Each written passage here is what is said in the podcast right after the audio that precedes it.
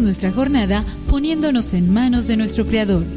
Pedimos su gracia para enfrentar como hijos suyos cada reto que la vida nos presente, acompañados de María, la dulce Madre que nos invita a proclamar las grandezas del Señor. Camina con nosotros en radiocepa.com, emisora católica de los misioneros servidores de la palabra.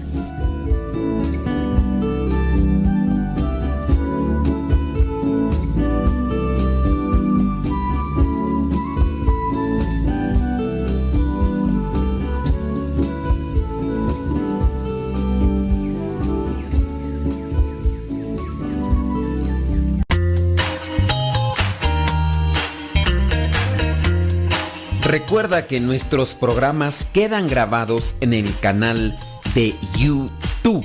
El canal se llama Modesto Radio. Ahora, que si tú trabajas en una estación de radio y quieres pasar estos programas, ponte en contacto con nosotros. Te los podemos mandar ya editados para que en medio de cada bloque pongas los mensajes que tú creas convenientes. Si trabajas en una estación de radio, ponte en contacto con nosotros y te mandamos los programas que nosotros realizamos. Y si tú quieres escuchar programas pasados, entra al canal Modesto Radio. Modesto Radio en YouTube y ahí podrás escuchar los programas pasados.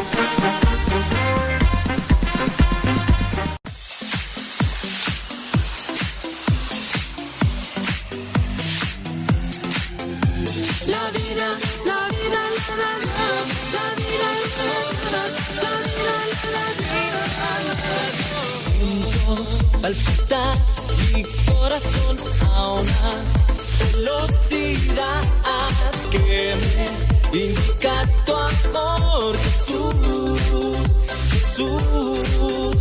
No puedo caminar sin timidez nada puedo respirar si tú no me ayudas hoy Jesús Jesús nuestra vida se alimenta de amor. Oh, y quien más ama siempre es más feliz.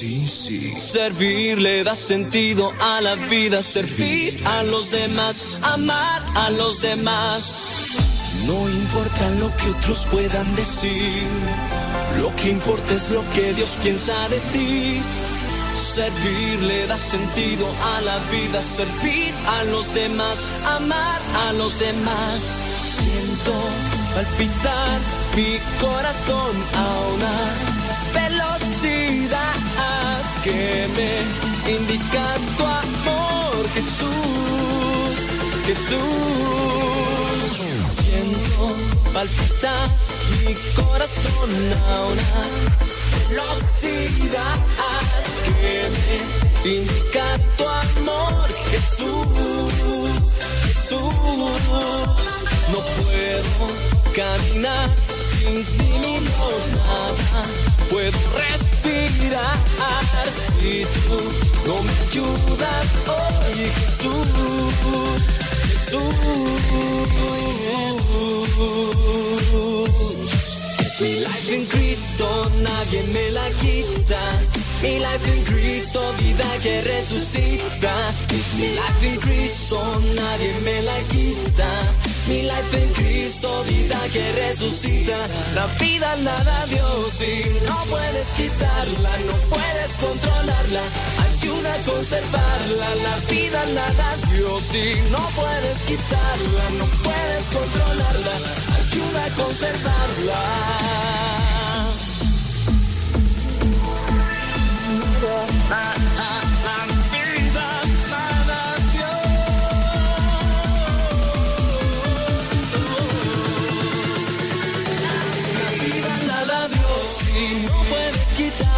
No puedes controlarla, ayuda a conservarla, la vida le da Dios y no puedes quitarla, no puedes controlarla, ayuda a conservarla, la vida le da Dios y no puedes quitarla, no puedes controlarla, ayuda a conservarla, la vida le da Dios y no puedes quitarla, no puedes controlarla, ayuda a conservarla.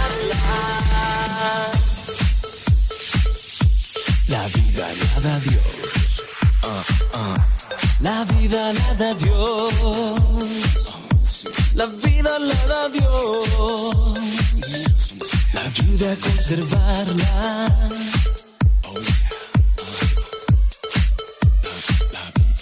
Ayuda a conservarla. La vida nada a Dios.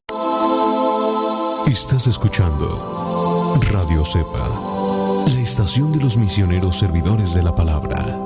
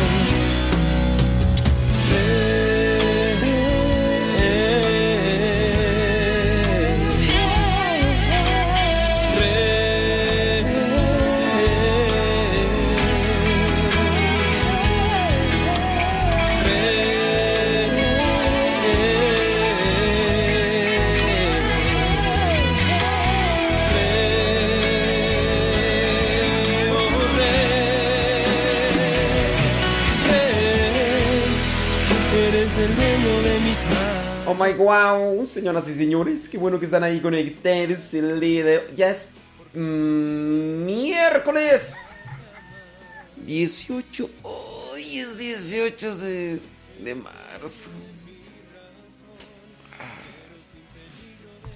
Y esto apenas comienza.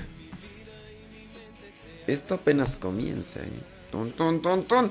Fíjense que estaba yo ayer revisando sobre algunas eh, reflexiones reflexiones que hacían con respecto a por qué la gente, por qué mucha gente está comprando de manera obsesiva papel higiénico. Una de las conclusiones, una de las conclusiones es que nos hemos acostumbrado y nos hemos acomodado entonces queremos tener por lo menos cierto tipo de comodidades que nos hagan sentir bien. Y, era lo que yo comentaba ayer, ¿no? Ayer yo comentaba con ustedes que a lo mejor muchos mm, tenemos más el temor a perder las comodidades que tenemos y pensar en las cosas eh, graves que pudieran suceder si esto no se quita. Que ese es un mal, yo no sé si congénito o no, pero ese es un mal que está en muchas personas.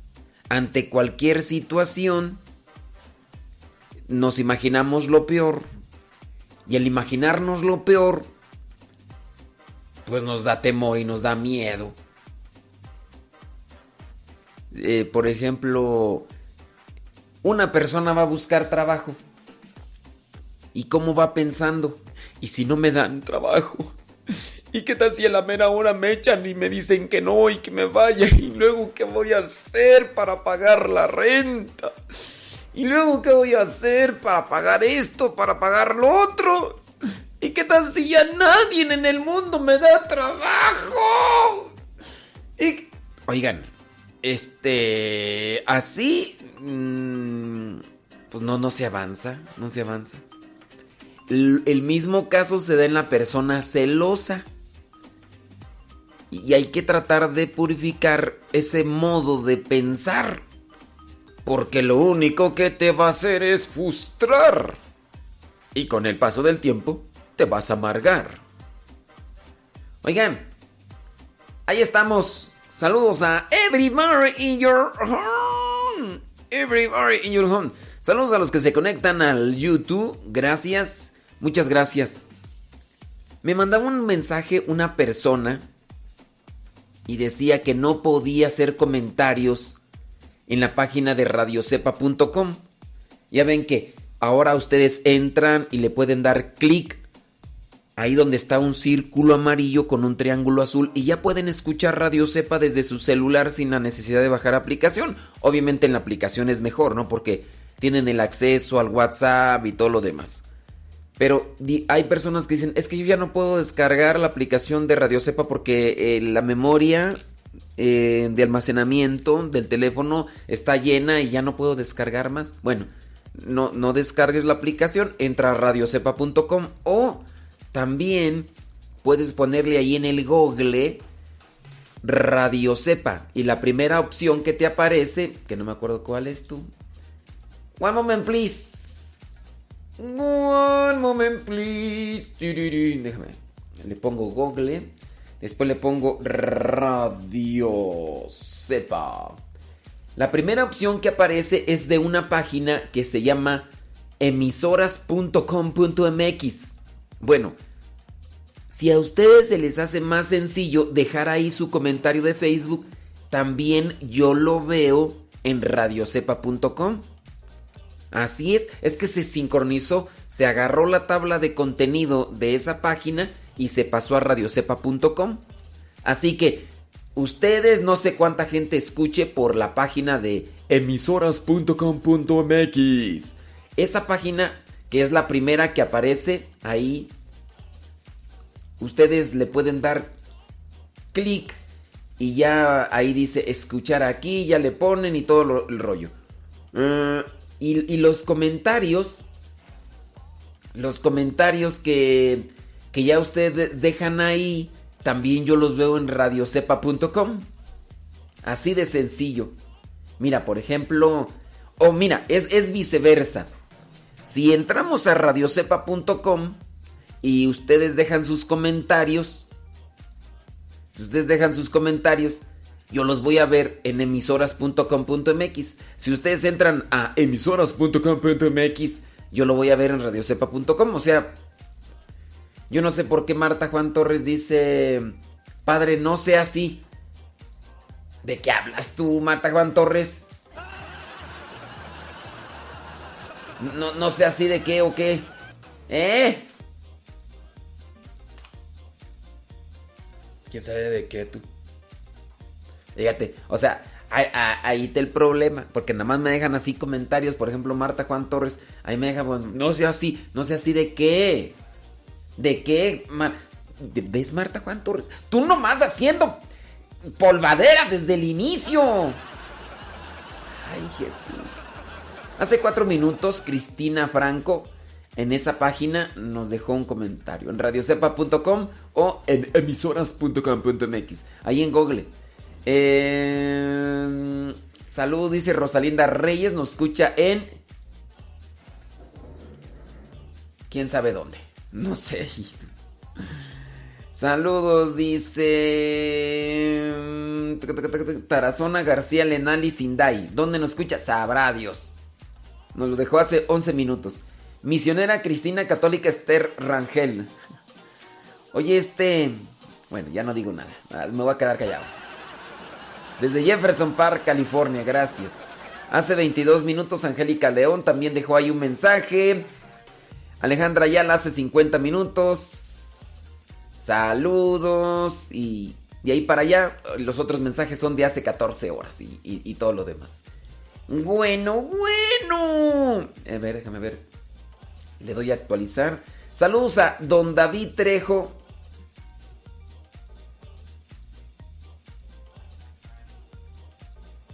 Dice, saludos desde Greenville, Texas. No se crea, padre. De que nos quedamos sin trabajo, nos deprimimos. Saludos desde Metepec, Estado de México. Miren, a ver. Ya, no, voy a, no voy a decir nada. No voy a decir nada. Esa es una actitud que, que no, que no ayuda. Ya. Yo pienso que si de por sí las cosas muchas de las veces no caminan al modo que nosotros queremos. Imagínate, si las cosas no caminan al modo que nosotros queremos, cuando tenemos un pensamiento distorsionado, las cosas se ponen peor. Ah, mencionábamos, por ejemplo, el caso de, de una, una, una persona celosa una persona celosa, ¿no? El caso de, oye, ¿quién es? Voy a, voy a inventarme un nombre. Mm, oye, mire que, que tienes ahí un nombre apuntado, es el de Mariana. ¿Quién es Mariana? Mi prima. ¿Y por qué le pusiste like a su foto? Mm, pues, pues, ¿qué tiene de malo? Pues está ahí con Está con su niña. Está con su niña ahí. ¿Qué, qué de malo tiene? Pero ¿por qué le andas poniendo like? yo pienso que tú a mí se me hace que con ella no sé. Hay gente así. Hay gente así. Por ahí me tocó atender. Un, una persona que conozco tuvo que dejar de ponerle like y comentarios a las fotos de los familiares mujeres. Porque la esposa le hacía berrinche de que mandaba saludar. Como se empezaron a encontrar en Facebook, entonces esta persona saludaba a la prima que no había visto. Hola prima, qué gusto, qué emoción encontrarte por este medio. Ya por lo menos estamos viéndonos aquí. Esos comentarios le molestaban, le irritaban, le inconaban a la esposa. Así hay gente. Entonces imagina, e-, ese tipo de mentalidades así todos distorsionados no ayudan. Voy a conseguir trabajo, pero yo creo que no me van a dar. Yo creo que no me van a dar, me van a correr. Es más, me van a contratar y a los cinco minutos me van a decir, órale, tú no sirves para nada. No, pues no, ¿tú crees que tú crees que algo va a suceder con esa persona? Pues no. No, no, no, no, no, no. Bueno, a ver ahí en radiocepa.com. Eh, saludos, dice Teresa García Lenali Sinday desde Perú. Gracias. Desde Atizapán, Rosalía Sánchez. Eh, Teresa Escutia Gascón desde Metepec, Estado de México. Marisela Leonard desde Mount Vernon, Washington. Eh, desde Ciudad Juárez, Cristina Franco. Y, ya, esos son los mensajes que nos dejan ahí eh, en emisoras.com.mx y en radiocepa.com. También ahí dice Marisela Ledesma. Ya, Marisela Ledesma ya supo cómo dejar sus comentarios en radiocepa.com. Agárrense porque ya llegaron los dedos más ágiles del internet. Así que cuando ustedes entran, ahí se los dejo. Si ustedes quieren dejar un comentario en radiocepa.com, también lo pueden hacer a través de la página emisoras.com.mx. Cuando ustedes ponen ahí en Google Radiocepa, esa es la primera opción porque es la más vista y la más visitada desde hace ya mucho tiempo. Por eso es que aparece en el top 10 y aparece en primer lugar. Así funcionan las cosas.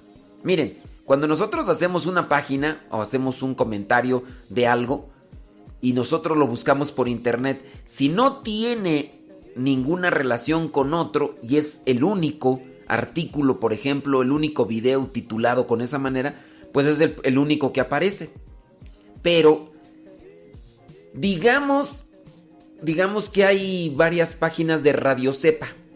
Y es que si las hay, está TuneIn y están otras páginas que han agarrado nuestra señal porque ya vieron que, pues efectivamente, dentro de las eh, radios católicas por internet, Radio Cepa, pues es una de las más vistas. Entonces, otras páginas han puesto el reproductor. Entonces, como hay varias páginas de Radio Cepa, cuando tú pones Radio Cepa en el Google, la primera que aparece es la que es más visitada.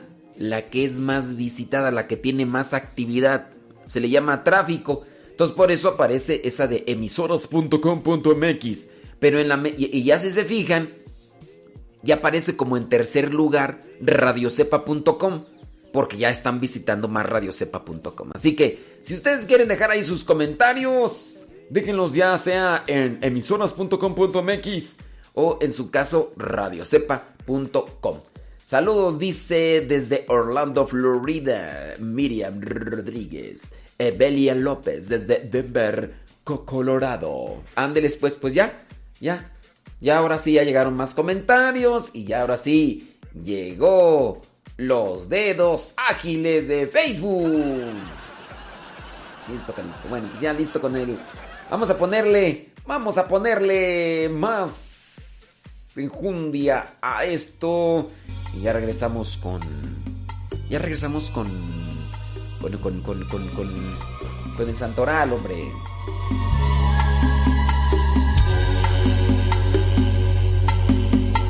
Tu amor está cambiando mi vida. Tu amor me ha devuelto la fe. Y este amor tan hermoso y divino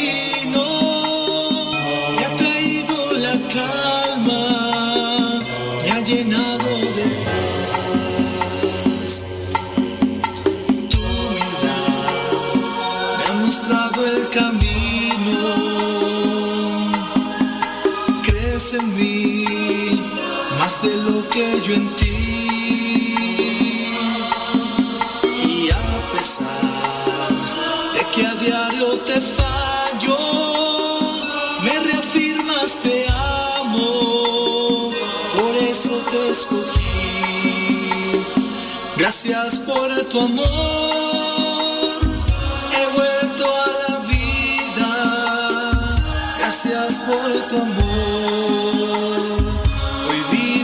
feliz. Gracias mi Jesús, eres el camino. Gracias mi Jesús, eres mi verdad.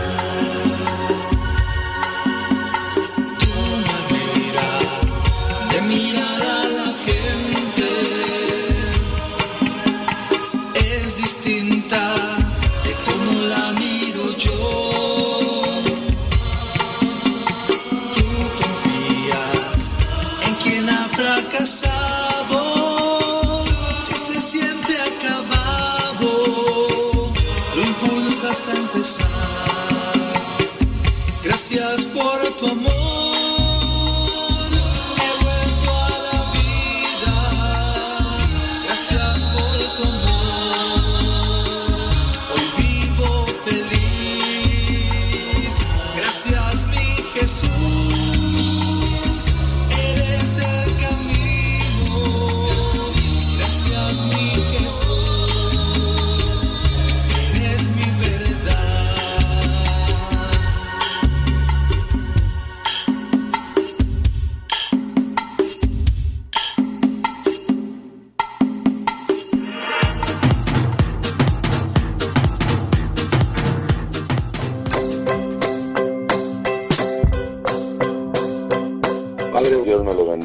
Mi nombre es Neri Martínez. Siempre le he escrito, le he llamado dos, tres veces. Padre, le hablo para darle gracias, Padre, porque he perseverado. Siempre sigo con la situación de mi esposa. Ahora totalmente se me fue, desapareció, no sé dónde está, pero eh, espero en Dios que esté bien, Padre. Yo creí que estaba bien ya eh, con Dios, pero tropecé, Padre. Lo único que le puedo decir, Padre, es que ore por mí. Dios me lo bendiga, Padre, y no me deje, no deje de orar por mí por mi familia, Padre. Amén.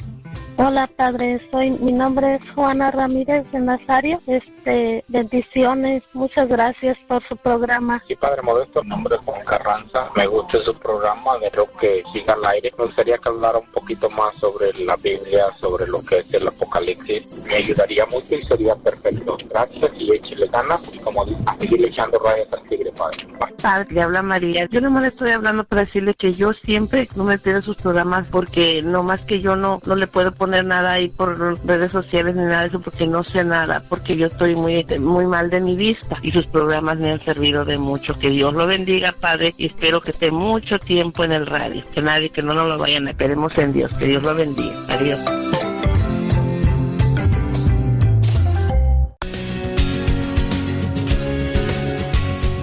Hola, mi nombre es Francisca Cruz y estoy hablando de Detroit, Michigan. Me gusta escuchar mucho su estación, me fortalece. Am, si pueden, pónganme en una alabanza, la de... Ay, no sé, la que quieran, gracias. Bye. Padre, mi nombre es Rosario y estoy hablando de Phoenix, Arizona. Y nomás quería pedirle, saludarlo y saludar a todos los radios escuchas y también pedir mucha oración por mí ya que estoy atravesando por momentos muy difíciles. Gracias. Adiós. Pues ahí está, muchas gracias a todos los que nos mandan sus mensajes y nos animan para seguir adelante. Ciertamente son mensajes pasados. Ahí la situación por la que pasaba Neri Martínez sucedió hace ya, pues ya hace algunos años, ¿no, Neri? Creo que sí. Sí, sí, ya hace algunos años. La verdad es que yo tengo algo tú. Se me va la noción del tiempo. ¿Sí? No, no, no recuerdo, no recuerdo. Y, y todo eso, pues, pues, Ahí sí. Entonces, eh, pues no, no, no, no, no recuerdo. Bueno, bueno. Gracias a los que nos mandan sus mensajes y sus comentarios. Thank you, thank you, thank you very much. Este. A ver.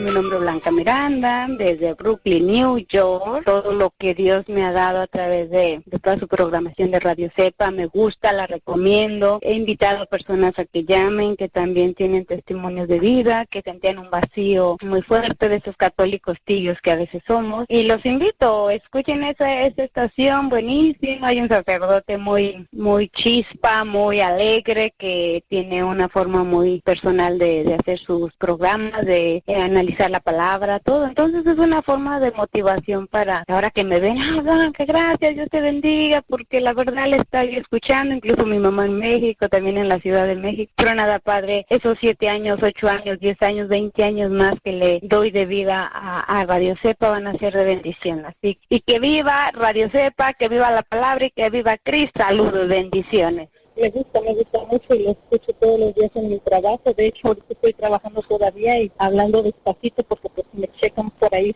Bendiciones, Padre, y échele ganas. Y pues me ayuda mucho su programa porque a veces estoy un poco deprimida o triste y pues ya al escucharlo con su risa y esa alegría, pues me animo. Gracias y bendiciones.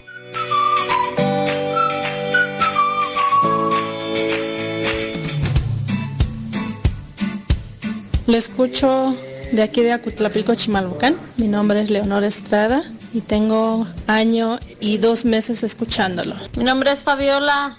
Este, le quiero mandar un saludo desde aquí, desde Phoenix, Arizona. Lo escucho desde hace un año que mi hermana Chabela y mi hermana María ah, Pérez Laris, perdón, Pérez Laris, ellas me dieron el empujoncito de escucharlo y me encanta su, su estación, me encanta cómo nos habla, cómo nos regaña y todo, padre. Échele rayas al tigre y saludos desde Phoenix, Arizona.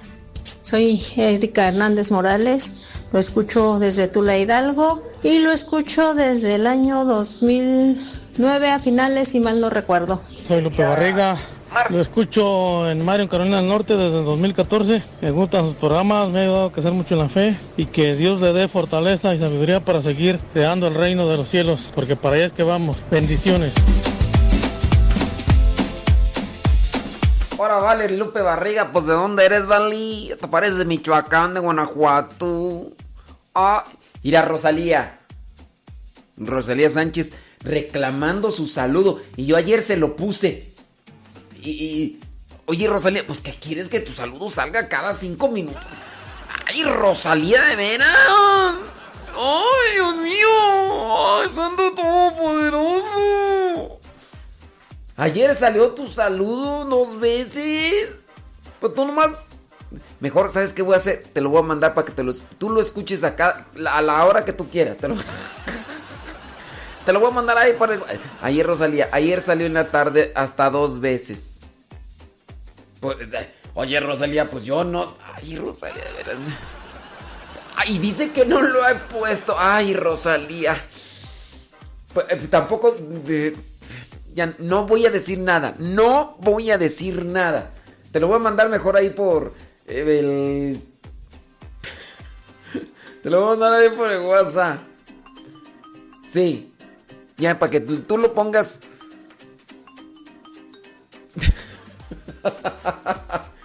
ya. Ya no voy a decir nada. Ay, Dios mío santo, imagínense. Si así me tratan en si así me tratan este por internet que seré en persona. Dios mío, qué bueno que nos mantienes lejos.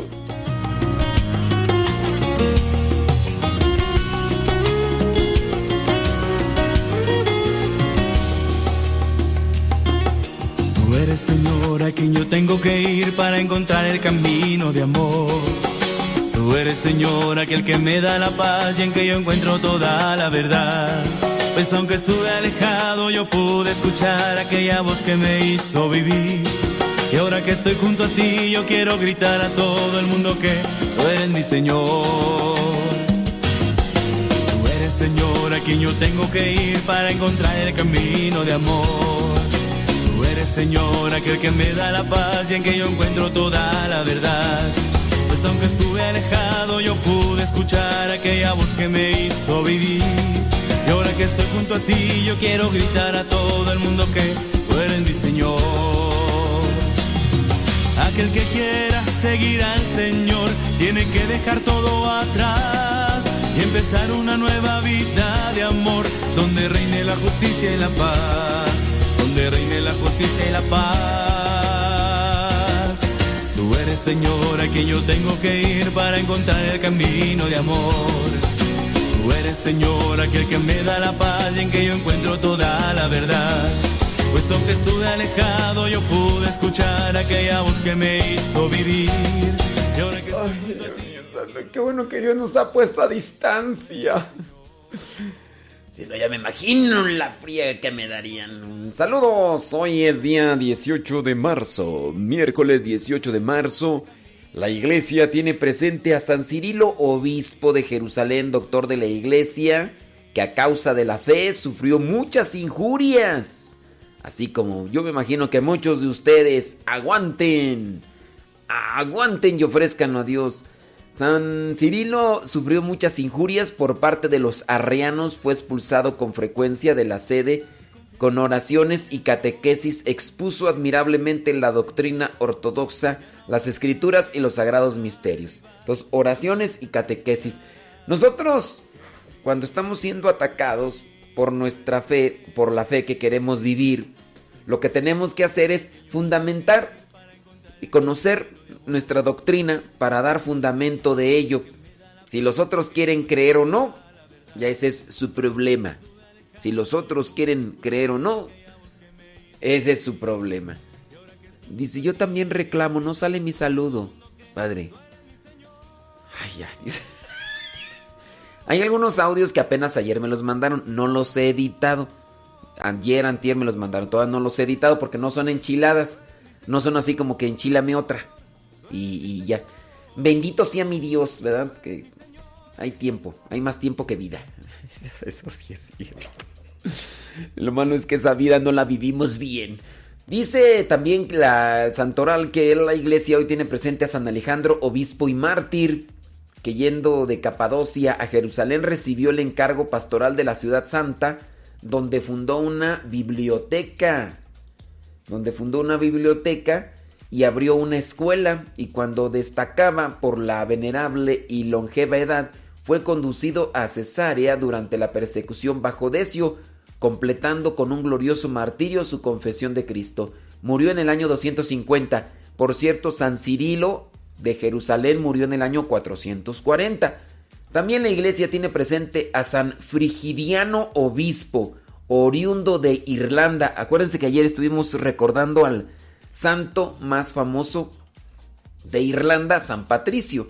Dice que oriundo de Irlanda, San Fridiano reunió clérigos en un monasterio, desvió el río Cérculo por otro cauce para bien del pueblo, logrando un nuevo fértil territorio y convirtió a la fe católica a los lombardos que habían irrumpido en su jurisdicción. San Frigidiano, obispo, murió en el año 580. La iglesia también tiene presente a San Leobardo, que recluido en la celda llamada Mayor, cercana a un monasterio, brilló por su admirable abstinencia y por su humildad. Si se fijan, cada uno de los santos tiene una forma peculiar y quizá a lo mejor muy particular de vivir la santidad.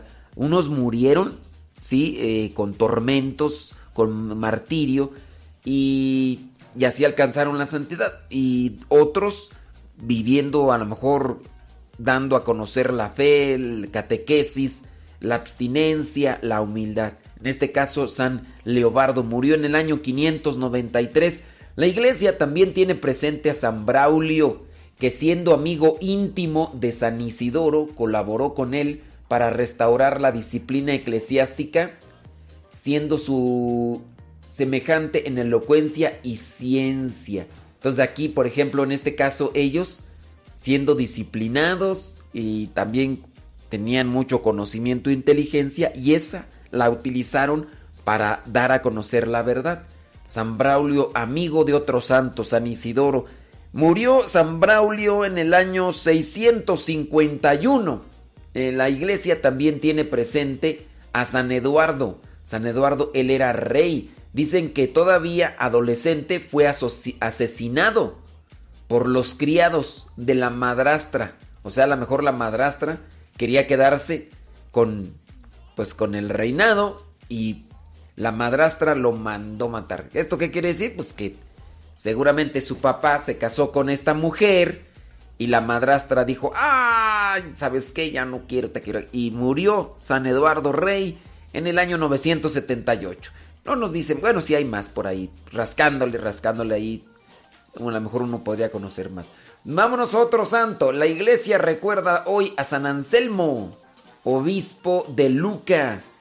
Dice, en la controversia de las vestiduras, fidelísimo a la, a la sede de Roma, puso en manos del Papa Gregorio VII el anillo y el báculo pastoral que de mala gana había recibido de manos del emperador Enrique IV y expulsado de la, de la sede por los canónigos que rechazaban la vida comunitaria, fue enviado a Lombardía como legado del Papa, de quien fue un valiente colaborador. San Anselmo murió en el año 1086. La iglesia también tiene presente a San Salvador de Horta Grionesos, religioso dice que para la salvación de cuerpos y almas se hizo humilde instrumento de Cristo. Murió en el año 1567. Y por último, la iglesia tiene presente a los santos Juan Tules, presbítero, y Rogerio Greno, oriundos, dice, de Inglaterra. Fueron mártires de Cristo en tiempo del rey Jacobo I. Murieron en el año 1616. Así que si te llamas Juan, te llamas Rogerio, te llamas Salvador, te llamas Anselmo, te llamas Eduardo, te llamas Braulio, te llamas Leonardo, te llamas Frigidiano, te llamas Alejandro y, o te llamas Cirilo, pues ¿qué quieres que te diga? Pues que Dios te bendiga. Si estás celebrando tu santo o estás festejando tu cumpleaños, pues muchas, pero muchas felicidades. Cumpleaños feliz, te deseamos. Saludos a Rebeca que dice que hoy está cumpliendo 15 primaveras. Bendiga y te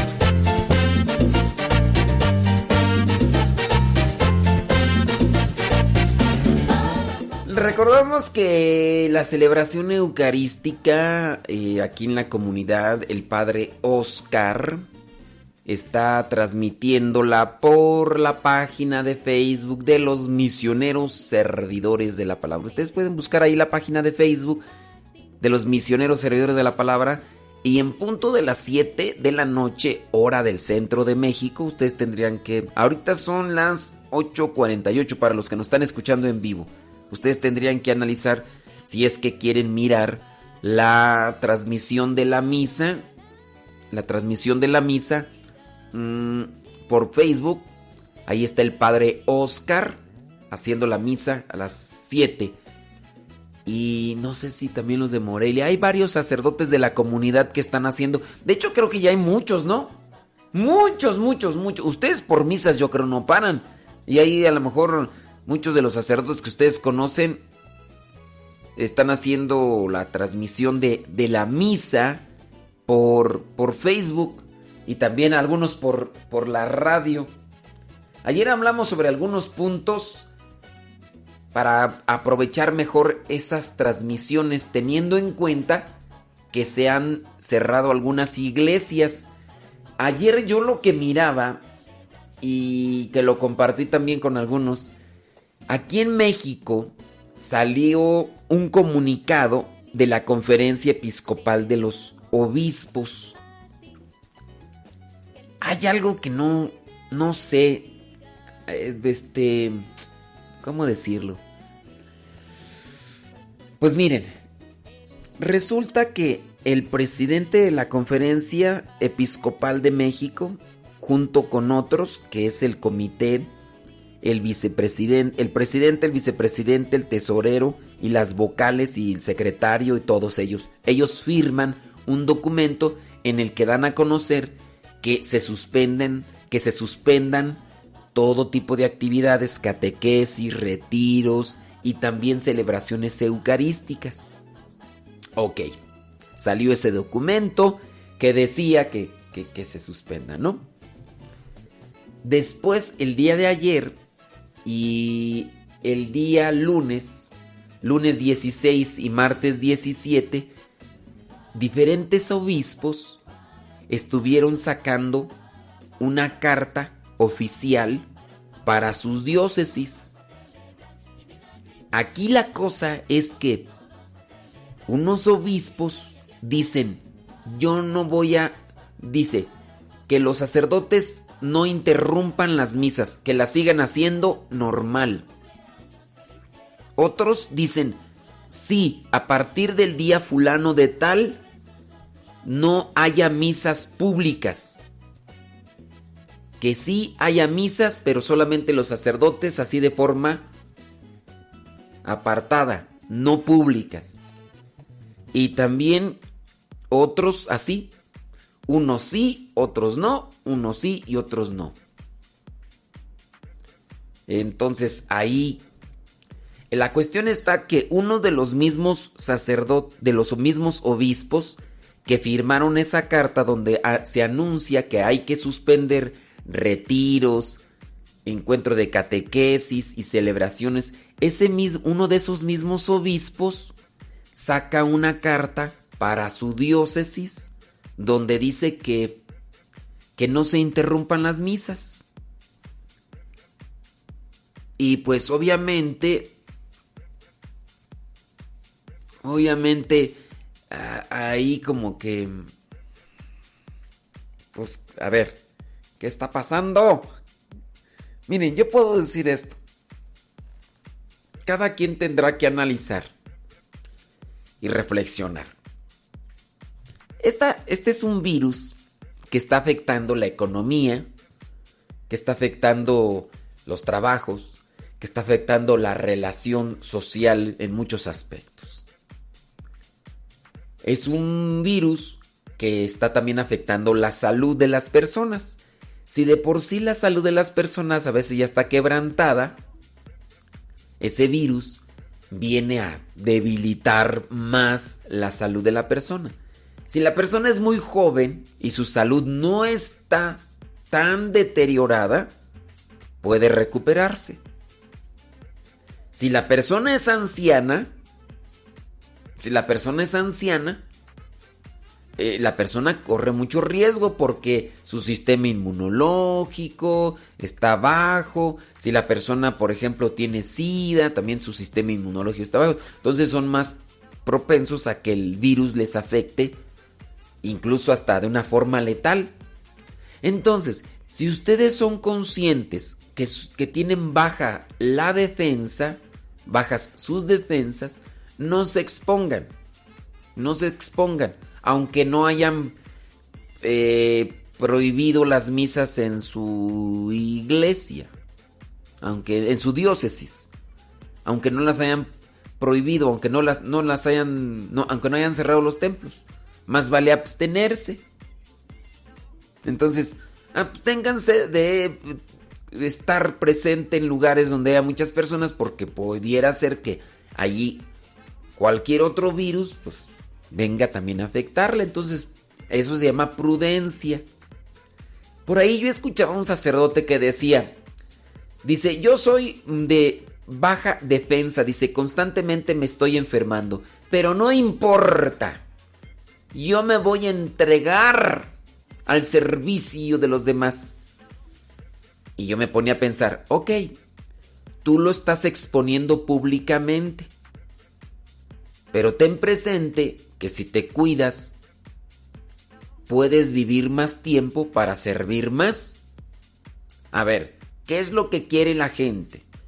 La gente quiere que aparezcas como como un, un valiente que a pesar de que tienes las defensas muy bajas, te presentes ante la gente que está enferma y te llegue ese virus y que tu vida termine pronto. ¿Eso es lo que va a preferir mejor la gente? ¿O en su caso eh, sería mejor que tú te cuidaras un poquito y que duraras más tiempo de vida y que siguieras sirviendo, ¿Qué es lo que, qué es lo que se busca. Pero así el pensamiento de, algunos hermanos sacerdotes, yo, yo pienso que si Dios nos llamó aquí es para servir.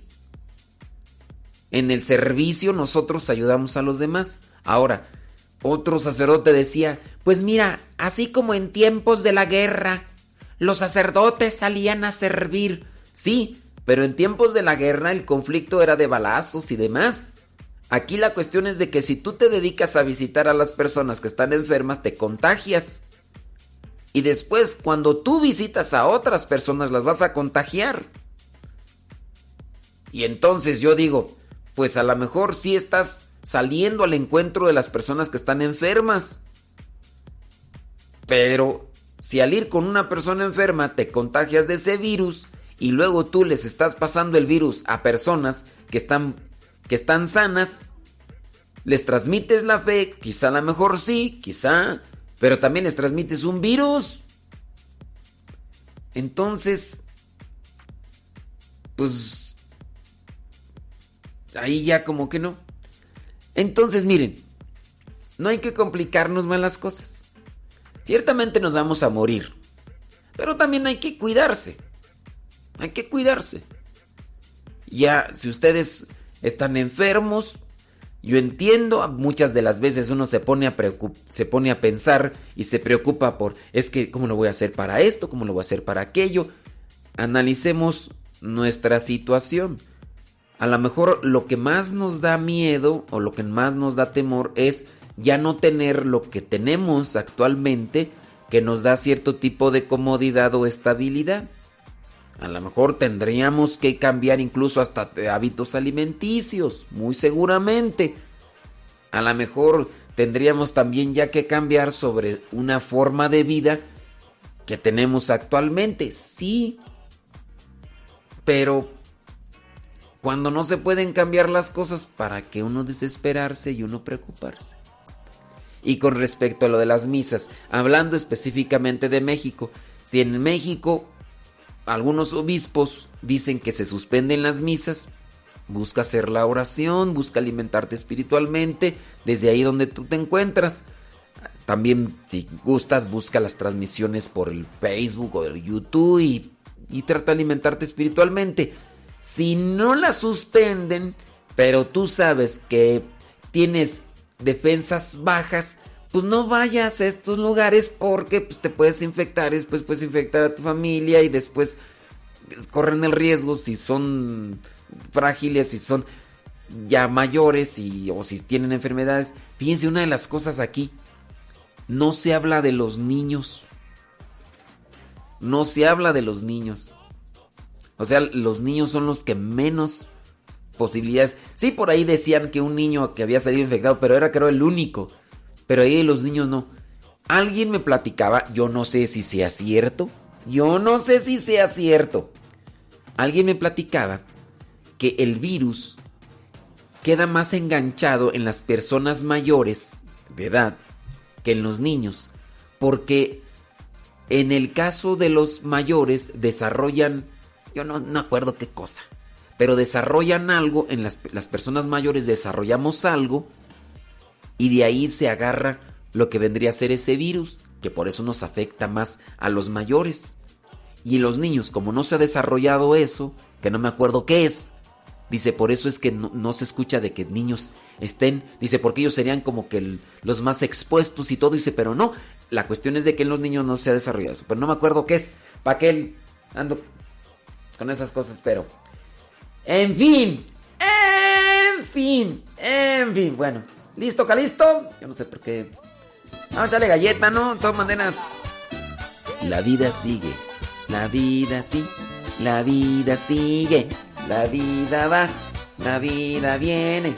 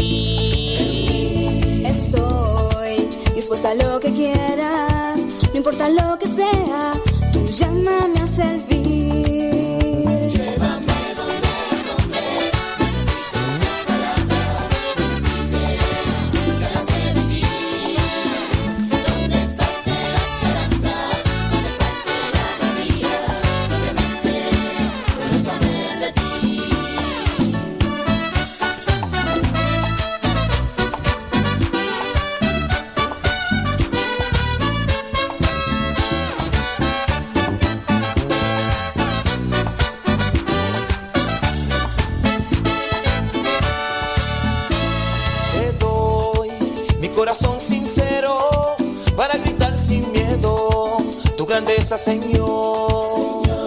Tendré mis manos sin cansancio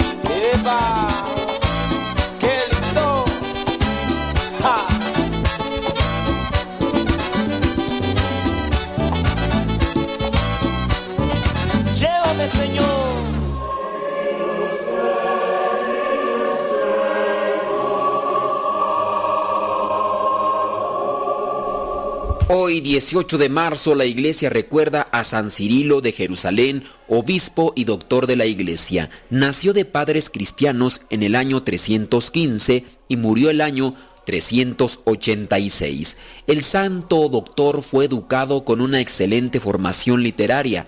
El año 348 sucedió en la sede de Jerusalén al obispo Máximo y tuvo que sufrir mucho por defender la fe en la divinidad de Cristo. Tres veces fue desterrado. Los sermones de San Cirilo, en los que explicó a los fieles la doctrina verdadera, la Sagrada Escritura y la tradición, son testimonio de su gran celo pastoral. Fue célebre la frase que pronunció en el concilio de Constantinopla en el año 381. El error presenta muchas formas, la verdad una sola cara. En una de las catequesis de San Cirilo, dirigida a los que recibirían la hostia en la mano, el santo escribe acerca de la reverencia que se debe a la Eucaristía. Hagan de su mano izquierda como un trono en que se apoye la mano derecha, misma que ha de recibir al Rey. Santifiquen luego sus ojos con el contacto del cuerpo divino y comulguen. No pierdan la menor partícula. Hoy, 18 de marzo, la iglesia recuerda a San Cirilo de Jerusalén, obispo y doctor de la iglesia.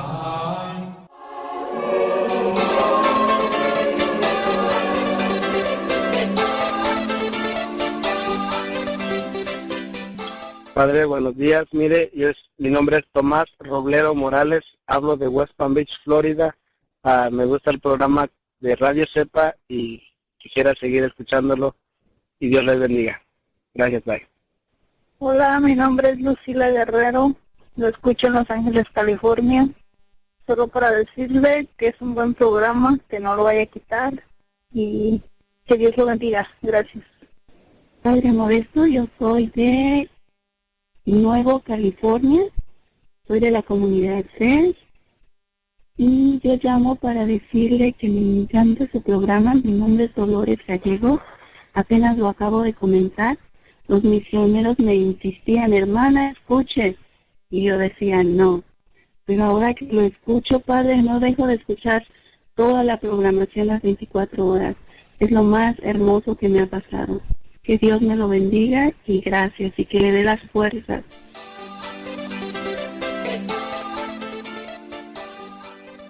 Hay dos preguntas claves que uno puede hacerse con respecto al Evangelio de la Santa Misa de hoy, del capítulo quinto de San Mateo.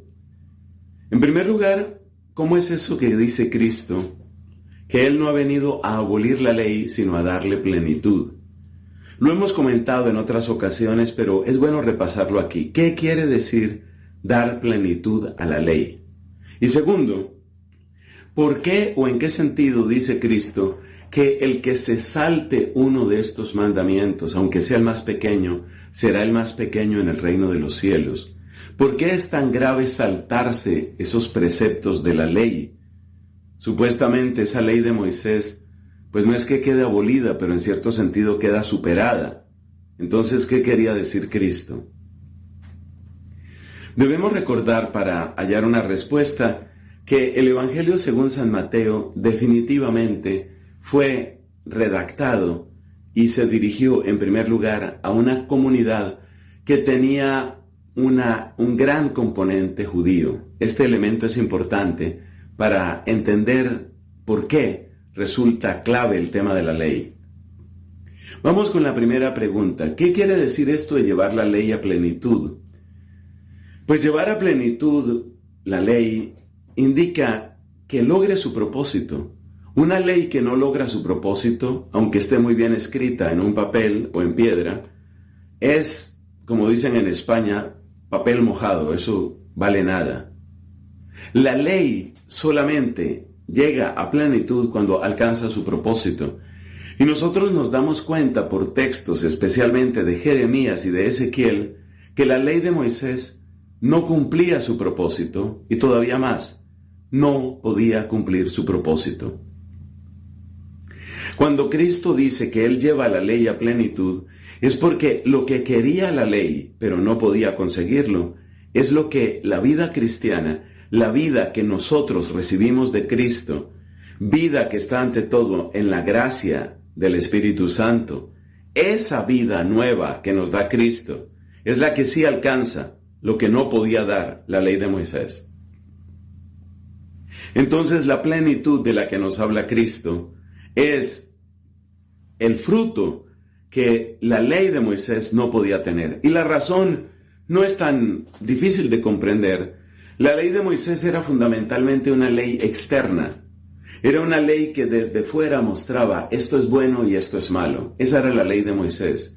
Y precisamente en cuanto mostraba lo bueno y lo malo, en cuanto mostraba esto es lo que hay que hacer y esto es lo que hay que evitar, tenía por supuesto un propósito perfecto, un propósito bendito. Pero aquí viene el punto. Aquí viene el punto. Esa ley no nos daba la fuerza necesaria para realizar ese bien y para evitar ese mal. Y por eso, como dice muchas veces San Pablo, especialmente en su carta a los romanos y también en la carta a los Gálatas lo sugiere, esa ley terminaba siendo simplemente un dedo acusador, un dedo que nos estaba diciendo, obraste mal, obraste mal, obraste mal, el castigo viene para tu vida. Por supuesto, eso no es una ley que pueda llevar a plenitud, esa no es la plenitud de la ley. Entonces, ¿qué significa que Cristo lleve la ley a plenitud? significa que con Cristo el verdadero propósito de la ley sí puede alcanzarse. ¿Y qué quiere decir aquello que dice Cristo de no saltarse los preceptos pequeños?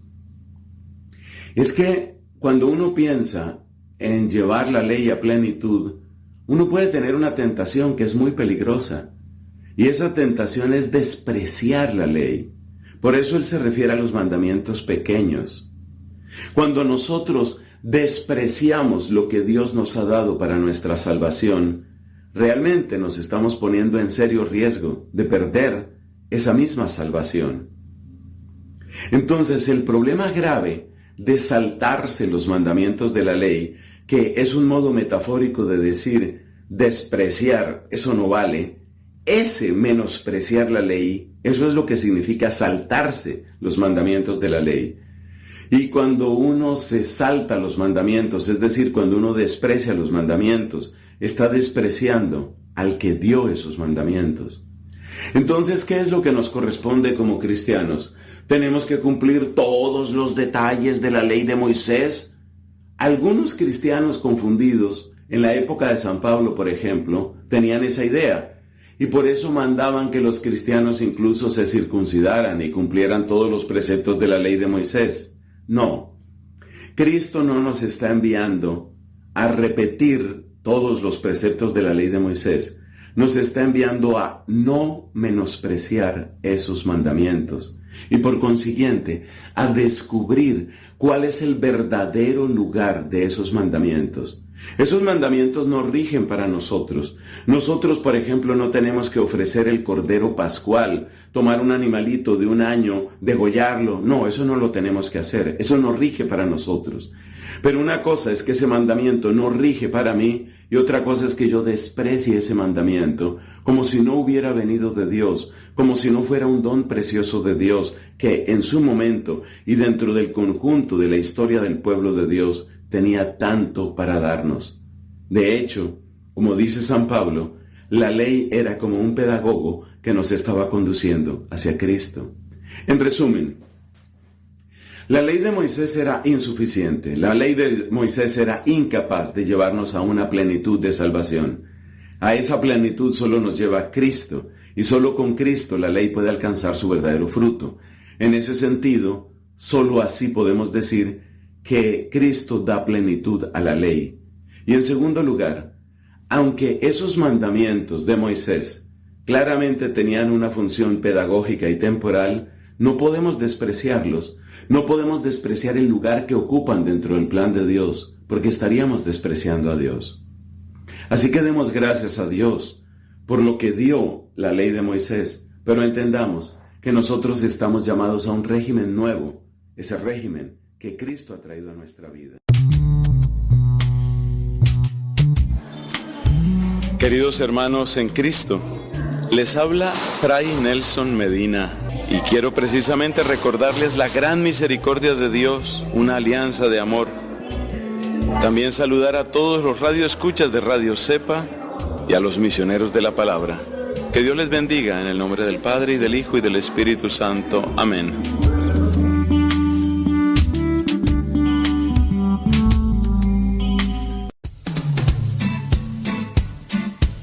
Le escucho de aquí de Acutlapilco, Chimalhuacán. Mi nombre es Leonor Estrada y tengo año y dos meses escuchándolo. Mi nombre es Fabiola.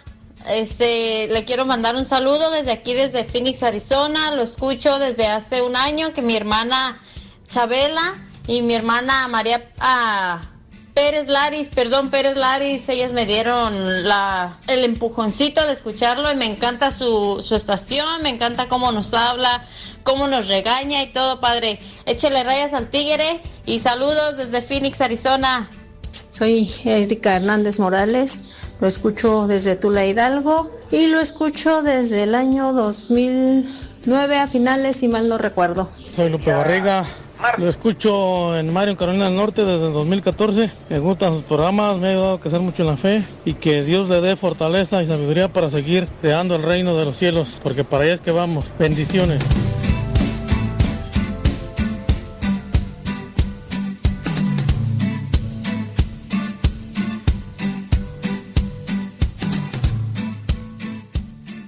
Todos hemos visto muchas veces películas sobre tragedias.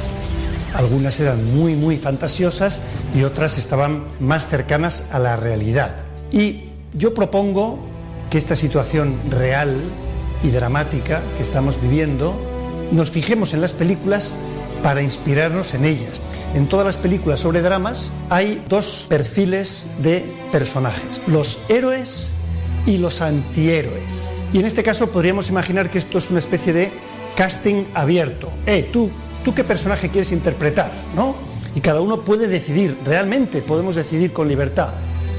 Yo voy a ser héroe o yo voy a ser antihéroe.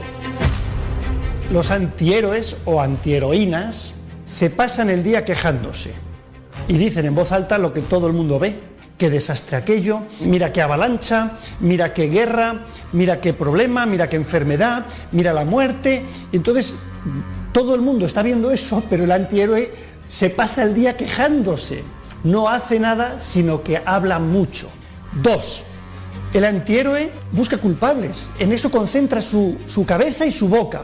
La culpa es de aquel porque no hizo aquello que tenía que haber hecho. La culpa es de ese que llegó tarde. La culpa es de ese porque hizo no sé qué. La culpa es del otro. Y entonces son expertos en buscar culpables, lo cual no aporta nada práctico, ninguna solución, solamente más ambiente de negatividad, buscando culpables. Tercer rasgo del antihéroe o antiheroína. Piensa en sí mismo, no piensa en los demás. A ver cómo me salvo yo de esta situación. A ver qué gano yo. A ver cómo salgo yo. Yo, yo, yo. Todo es un gran yo y los demás son como estorbos para mi propia salvación. Hemos visto esas películas donde solo queda un salvavidas y el antihéroe lo agarra.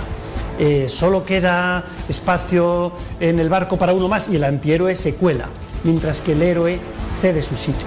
Y por último, el antihéroe tira la toalla. El antihéroe pierde el partido. Si las películas tuvieran como hilo conductor seguir a los antihéroes, todas acabarían mal. En cambio, los héroes que hacen, primer rasgo heroico, pararse a pensar pararse a pensar en mitad del caos, en mitad del ruido. Yo no sé cómo está vuestro grupo de WhatsApp, eh, vuestro correo electrónico, pero el mío echa humo, porque hay tantísimo ruido que uno tiene que decir, espera, espera, para, para, para, que necesito pensar. ¿Qué tal avalancha de información puede colapsar mi capacidad para pensar? Entonces, aprendamos de los héroes. Los héroes, aunque esté el edificio en llamas, aunque esté el barco agitándose, aunque esté la masa corriendo, se detienen un segundo y dicen, es por allí, porque se han parado a pensar. Dos, el héroe actúa, no solo habla, sino que hace algo. Tres, hace algo por los demás se siente parte de un equipo, parte de una sociedad y entonces no piensa solo en sí mismo, sino en los demás. Y por último, el héroe va y gana. Este partido lo vamos a ganar. Pues sí, eso es de héroes. El héroe se enfrenta a cualquier peligro y hasta el último instante no deja de luchar. Bueno, yo propongo que decidamos cada uno de nosotros ser héroes. Y para ello podríamos jugar a a un juego que se llama La búsqueda del tesoro. He aprendido en mi corta vida que detrás de cualquier sufrimiento humano hay tesoros ocultos. Las personas que más me han ayudado en mi vida no han sido los que no han tenido problemas, los, los que nacieron con éxito, sino los que han tenido las mayores dificultades, los mayores sufrimientos, y eso les ha hecho más fuertes, más felices, más sanos, más generosos, con más fe, con más esperanza, con más amor, y se les nota. Creo que este es el gran tesoro escondido que hay en esta situación dramática y que el juego puede consistir en voy a buscar qué tesoro escondido encuentro hoy. El envoltorio no gusta, no es un envoltorio brillante, colorido, precioso, con una forma atractiva, no. El envoltorio es feo, pero el tesoro está escondido dentro de ese envoltorio. Eh, recuerdo en estos días a tantas personas que he conocido, personas sufrientes, que han sido auténticos titanes. Un sacerdote que conocí en Rumanía, que estuvo 17 años encarcelado. Fue encarcelado el mismo día en que se ordenó sacerdote. Y él me dijo tantas veces esto.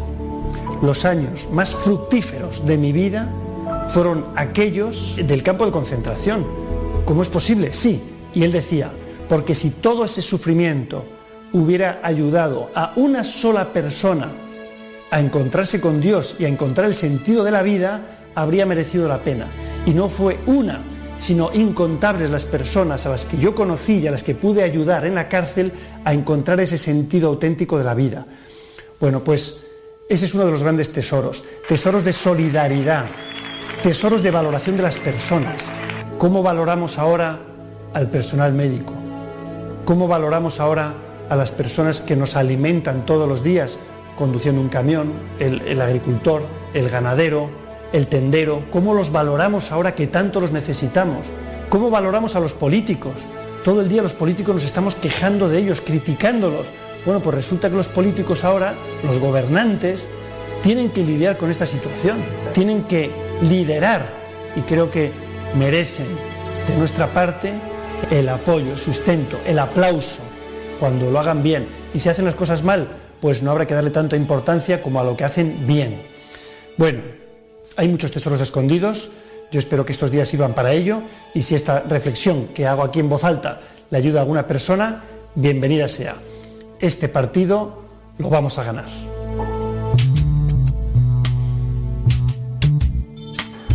Hola a todos, soy Juan Manuel Cotelo director de La Última Cima, y les agradezco y les invito a que escuchen Radio Cepa, Radio Sepa, como dicen aquí ustedes los mexicanos, es convencido de que no perderán el tiempo, al revés, lo ganarán.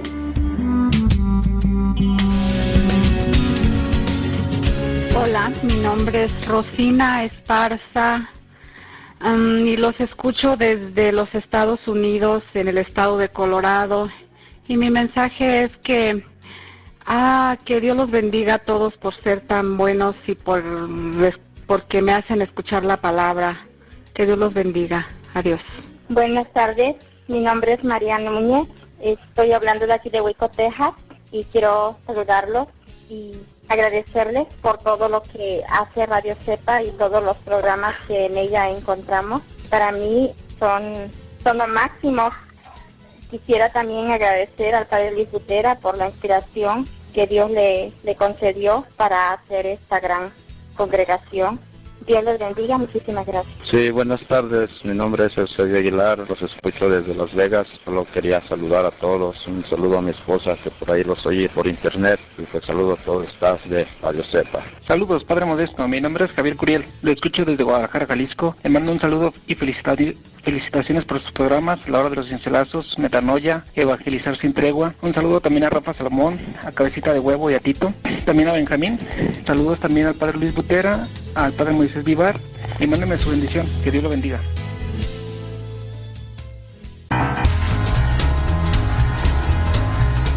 Mi nombre es Blanca Favela, trabajando asegurando casas y autos, pero escuchando Radio Cepa en Vero Beach, Florida.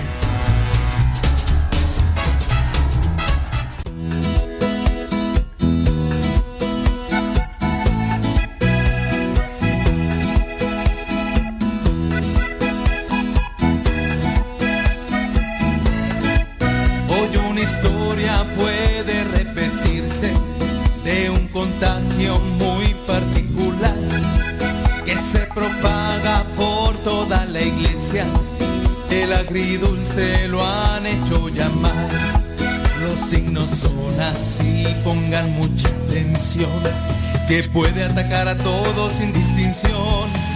Los signos son así, pongan mucha atención, que puede atacar a todos sin distinción. La cara larga, ojos sumidos, siempre enfadado, malhumorado, él ha vivido.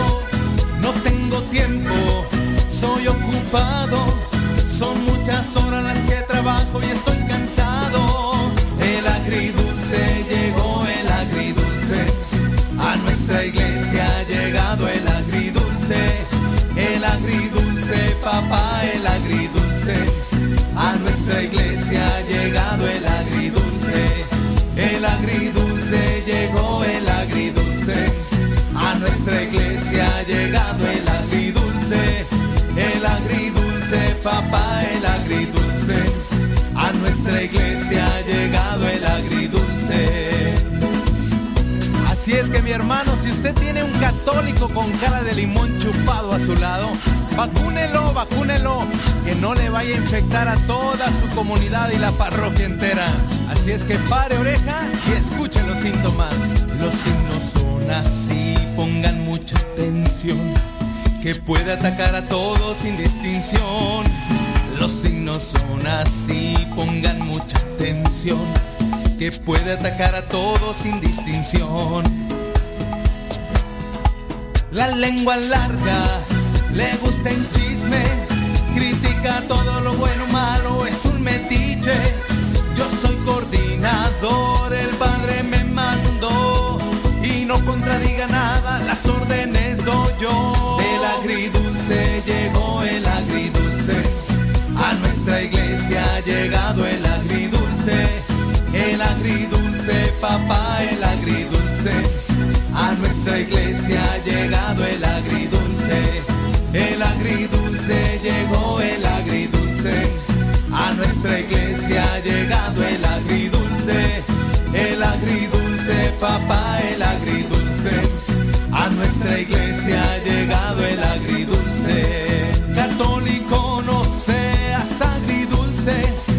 mejor invita a Jesucristo pa' que te endulce.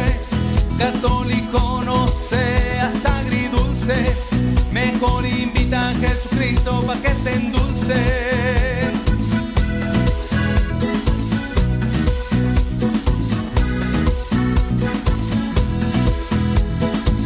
estar con ustedes para una breve reflexión.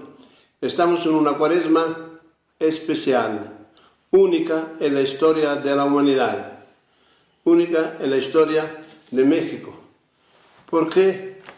Porque estamos viviendo situaciones sumamente peligrosas, difíciles, y no es para alarmarse, es para cuidarse y también para reflexionar seriamente. La cuaresma es la- el tiempo más indicado para reflexionar ante el Señor, no tanto cuestiones políticas, que sí, la política es parte de la vida de los, hombres, pero sobre todo es cuestión de reflexionar ante el Señor. ¿Qué hemos hecho? ¿Por qué esto? Lo que a mí me llama mucho la atención es que es universal.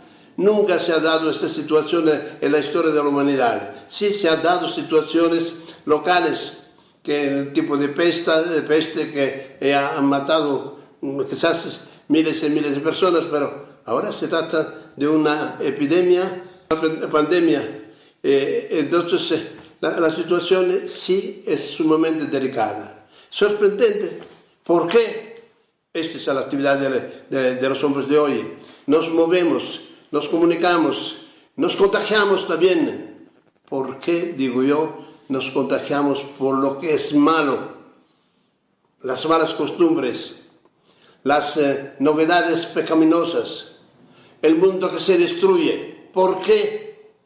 ¿Y por qué no nos eh, ayudamos, contagiamos santamente por lo que es bueno? Es más fácil el reino de Satanás es fuerte y debemos reaccionar. Por lo menos los que tenemos un poco de fe, debemos reaccionar. No podemos quedarnos así tranquilos. Qué lástima. No, no, no, no, qué lástima. Primero, arrepentirnos de nuestros pecados, pedirle perdón al Señor, sí, y después pedir por los familiares, porque no es difícil que hoy puede morir algún familiar o algunos de nosotros, pero eh, la muerte es un paso a la otra vida. ¿Cómo queremos que este paso sea? Para nosotros, claro que no queremos ir al infierno. Y para, para, para tu hijo, para tu hija, para tus papás, que eh, es necesario entonces que nuestra preocupación personal se abra eh, sea una preocupación comunitaria, también de los demás. Por eso es importante que los eh, buenos, buenos, elegidos por Dios, eh, nos abramos.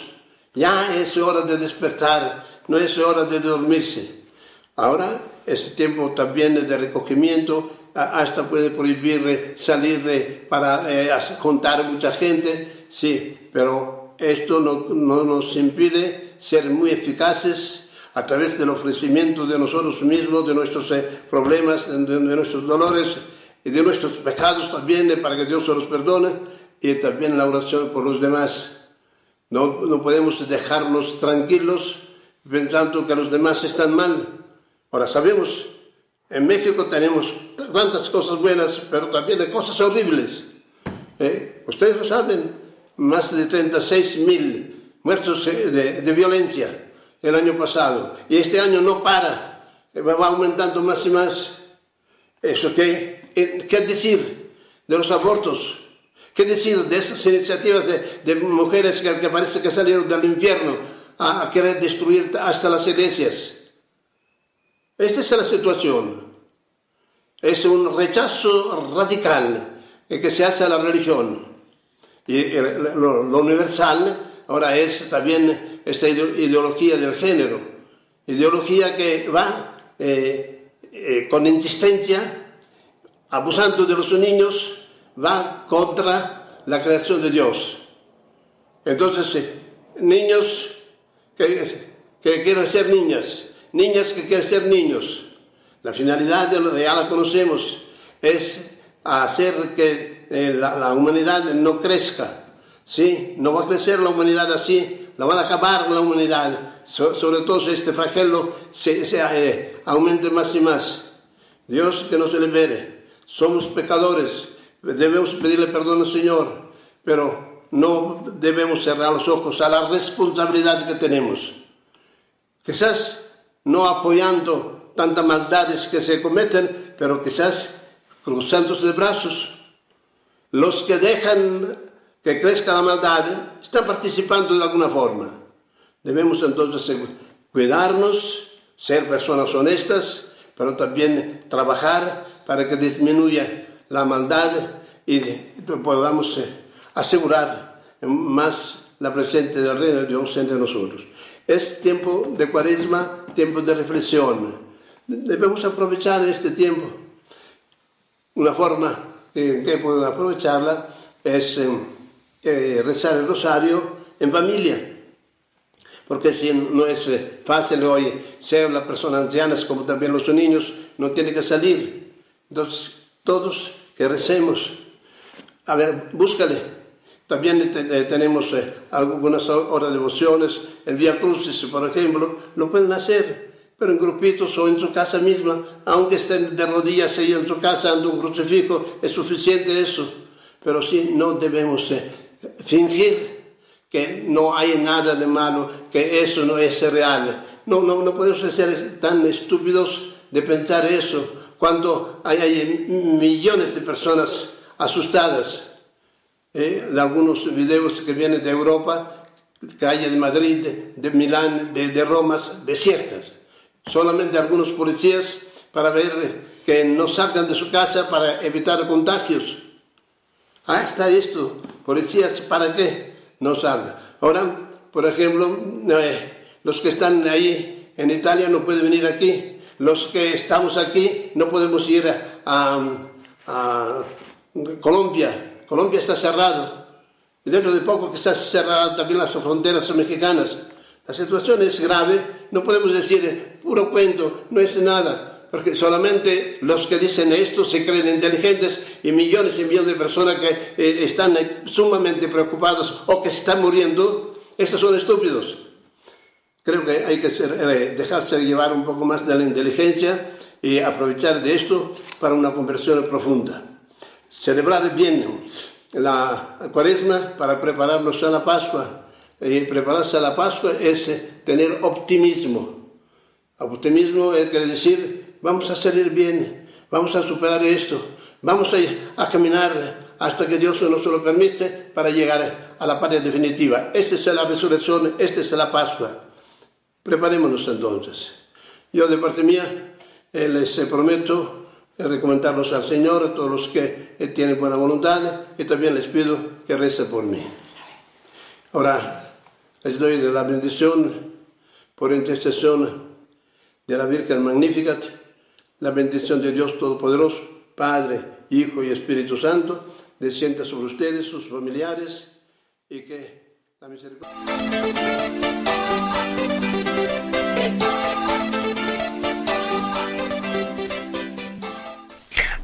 Padre, mi nombre es Rosalba Sánchez y estoy llamando desde acá de Pocatelo y nomás llamo para saludarlo y, y felicitarlo por lo bien que habla, por su don de palabra que tiene tan bonito. Ah, también quiero mandar un saludo para mi esposo Mario y mis hijos que los quieren y lo escuchamos todos los días. Gracias.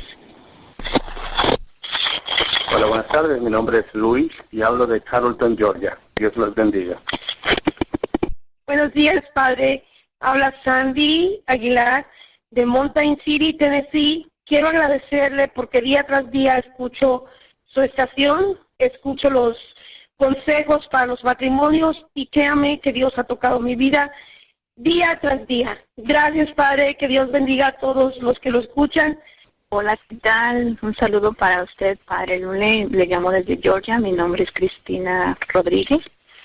Estoy al pendiente de su programación, La Hora de los Cincelazos. Este, me encanta todo, toda la programación, la música, mucha variedad para todos los gustos y, y estoy muy agradecida con Dios por haberlos encontrado aquí por medio de esta radio. Saludos, muchas gracias.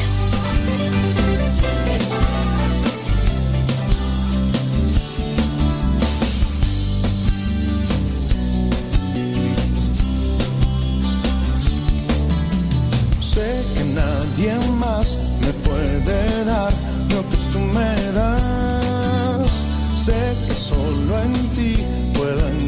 lo que es la verdad.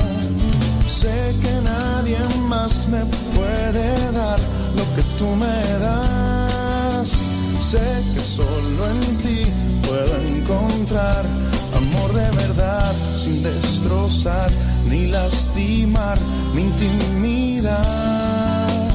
Tú, mi buen pastor, eres mi Dios y hoy quiero estar cerca de ti, donde tú estás, donde mi alma encuentra paces junto a ti. Quiero escucharte, alimentarme con tu cuerpo y recibir así tu bendición dentro de mi corazón.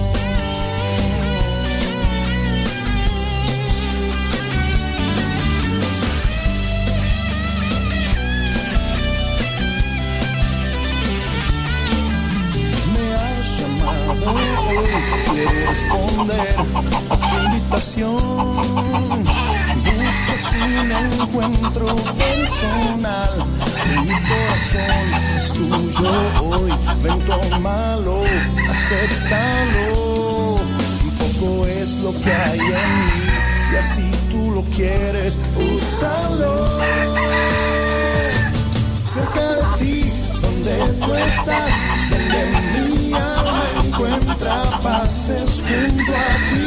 Quiero escucharte, alimentarme con tu cuerpo y recibir así tu bendición.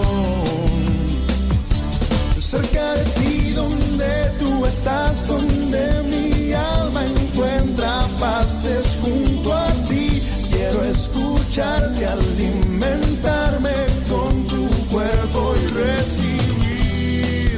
así tu bendición dentro de mi corazón.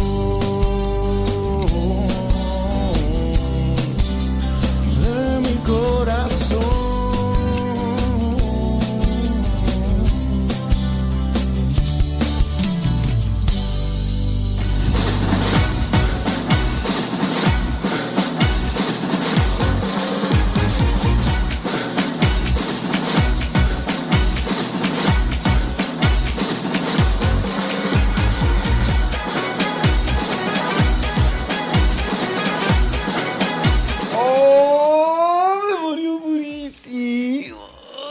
Estirarme porque. Ay, quién sabe por qué se siente re chido cuando uno se estira. Saludos, dice, echándole galleta. Maribel Gutiérrez desde Arizona. Dice, esas gallinas me recuerdan a algo. A mí también. ¿Sabes a qué me recuerdan, Maribel Gutiérrez? Esas gallinitas me recuerdan a. Cuando mi mamá casi no lo hacíamos porque la verdad era que no. Pero cuando mi mamá nos hacía ese rico caldo de pollito, de gallina, que casi no tenía carne, a veces nos tocaba una patita. A mí me encantaban las patas, pero ya otras veces le he dicho y si mi mamá me está escuchando me decir, otra vez tú, tú nomás exponiéndome. Pero cuando yo estaba cha- chamaco en mi casa, eh, mi mamá no dejaba, no quería y no me dejaba que me comieran las, las patitas de pollo. Y a mí me encantan. ¿Y sabes por qué no? Decía, no te las comas muchacho, porque cuando te pelees vas a estar tiemble y tiemble. Y yo, ¿qué? Pues, ¿qué tienen que ver las patas de pollo con que yo vaya a pelearme? Y además ni que me estuviera peleando todos los días, ni que, ni, ni que, fuera la Parca Junior. eh. Que la otra Parca ya se murió. ¿eh? Ni, que fuera Octagón. eh, Y a mí me gustaban. Bueno, me gusta, me gusta. Y bueno, en aquellos tiempos, ¿verdad? Mi mamá le ponía cilantrito y cuando no había cilantro, o combinaban las dos, combinaban las dos. Señoras, hagan, hagan es- e- e- esa prueba. Siembren en su casa una macetita, busquen hierbabuena, hierbabuena. Pónganle, pónganle mm, hierbabuena al caldo de pollo. Pónganle hierbabuena. A ver, a ver cómo les queda. No es por nada, pero a mi mamá le quedaba sabroso. Mira, y luego agarrábamos un chilito serrano. Lo, lo hacía, lo, lo pi- lo picábamos y mira, lo echábamos ahí. O mi papá lo que hacía era agarrar así. Lo que hacíamos para llenarnos más pronto, fíjate lo que hacíamos, era al caldo de pollo, como casi no tenía carne, a veces nos tocaba una mollejita, los higaditos, y así casi no nos... Era un pollito para todos, entonces uno le, alcanzaba la patita y ya con la patita, ya. Eso fue lo que te tocó y... No, nos... ¿Qué le dejábamos al perro tú? No, no, no, no. Y entonces, este, lo que hacíamos para llenarnos más pronto, porque era el único platito que teníamos de comida. No había más. Cuando había caldo de pollo, ese era lo que había. No, no era. No, no. Ahora, no, bueno, no sé ustedes, pero aquí en la casa un poquito de fruta antes, una manzanita o algo, y ya después viene una sopita, una pasta así, un o algo, un poquito, y ya después eh, la otra comida, ¿no? Aquí. Y pues bueno, hoy, no- hoy no he comido nada, por eso estoy hablando de comida. Pero para llenarnos más pronto, cuando estábamos allá en mi casa con mi familia, lo que hacíamos era el caldo de pollo, agarrábamos las tortillas y las, las hacíamos así pedacitos y las echábamos dentro del caldo. Y mi papá lo que hacía era agarrar un chile y lo mordía, colocaba un, puñito de sal, un puñito de sal y lo y lo pegaba ahí y miren, la cebolla picada. Y luego si tenía hierbabuena, ¡ay! ¡Ay, papantla! Tus hijos vuelan. Y así uno se llenaba más rápido. ¿Repetíamos plato? Casi no. No, no, no, no. ¿Sabes que también este, a veces lo que hacíamos para que rindiera, mi mamá hacía una sopita de fideo y le echábamos caldo de pollo. Y sabes, cuando nos hacía eh, sopita de fideo, de ese fideo delgadito así, cuando nos hacía sopita de fideo para que rindiera, me acuerdo que le echábamos frijoles de la olla. Frijoles de la olla. Así. Le echábamos y... Yo no sé por qué. Y, bueno, también le echábamos tortilla para que... Pues ya ves que cuando uno chiquillo es más tragón. Trague y trague, ¿no? Pero eh, eh, en aquellos tiempos, pues así. Entonces, eh, ¿quién era la que estaba diciendo?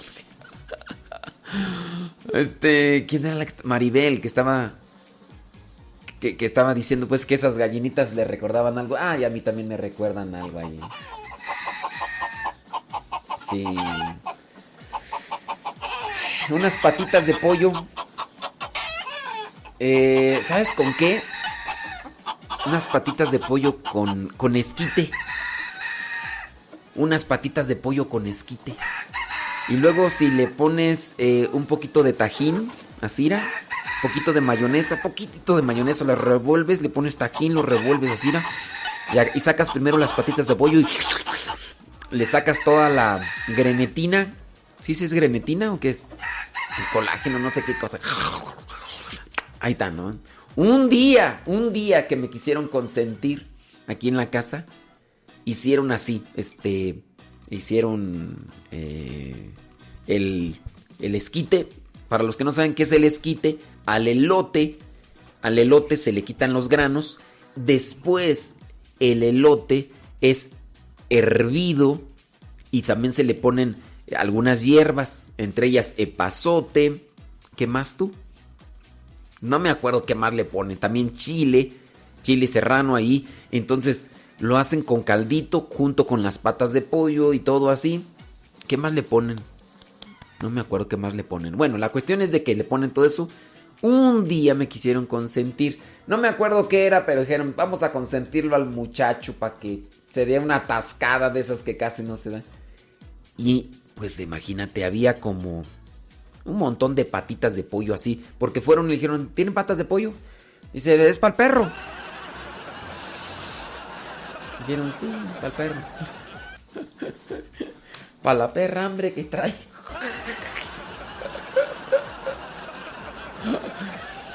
No, hombre, me comí como siete patitas de pollo así. Y luego el esquite. No, no, no, no, no, no. Otra cosa, ¿eh? Otra cosa. Ay. Bueno. A eso me recordó. Eh, la sopa de fideo con frijolitos enteros de la olla. ¿a, poco no están sabrosos? ¿A poco no están sabrosos? Bueno. Eh, a mí me encantan. A mí, no sé. Saludos hasta Colombia Sur, Carolina, dice José Rojas, gracias. Recuerden que ustedes ya pueden dejar sus comentarios a través de la página radiocepa.com. Radiocepa.com. Ahora, si ustedes entran a radiocepa.com y no pueden dejar sus comentarios, si ustedes ya estaban acostumbrados porque no pueden descargar la aplicación, ustedes también pueden entrar ahí al Google y ponerle Radio Cepa. La primera opción que aparece es de la emisoras.com.mx. Para los que ya ubiquen esa página, acuérdense que tanto en radiocepa.com como en emisoras.com.mx ustedes entran con su celular y le tienen que dar ahí clic para escuchar, ya sea el circulito amarillo y ya. Entonces, también ahí en emisoras.com.mx pueden dejar su comentario. Ya pueden dejar ahí su comentario. Y, es paralelo. Está la misma plataforma de los comentarios. Está para emisoras.com.mx como para redesepa.com. Y ahí pues los que... Pues los que no sé qué, ¿verdad? Pero ahí están. Ahí está Nayibé, está Sindai desde Perú, Leito, eh, Marta Juan Torres, Gaby González desde Silmar, California, José Rojas y Sindai y otra vez Marta Juan Torres y, ya. Como que son los únicos que utilizan esa página, pero ahí, ahí mero, ahí mero. Eh, yo tampoco he desayunado, Alejandro García. Ni modo. Ni modo. Dice. Oh, pues, hombre. Las patitas de pollo. Saludos a la pichirila. Saludos, pichirila. Oigan, ya es hora de la radionovela del día de hoy. ¿Qué, qué capítulo tocan? Es el capítulo número 24. No sé ustedes, pero la misma novela nos va narrando una historia, pero fíjense, sin darse cuenta, la radionovela tiene un toque filosófico. A lo mejor ustedes no se dan cuenta, ¿verdad? Pero tiene un toque filosófico muy, pero muy práctico. Porque la novela está desentramando lo que vendría a ser la vida de San Agustín, su relación con aquellos que, que estaban ahí y al mismo tiempo está dando principios filosóficos. Algunos de los seminaristas que pues andaban ahí de enamoradillos y de no sé qué, y, San Agustín, lejos de juzgarlos y de condenarlos, les está ayudando a discernir, porque eso es lo que hace un filósofo. El filósofo tiene que ayudar a discernir. Y eso es lo que está haciendo San Agustín aquí con los seminaristas que aparecen en la radionovela. Y ayer hablaba sobre este aspecto de...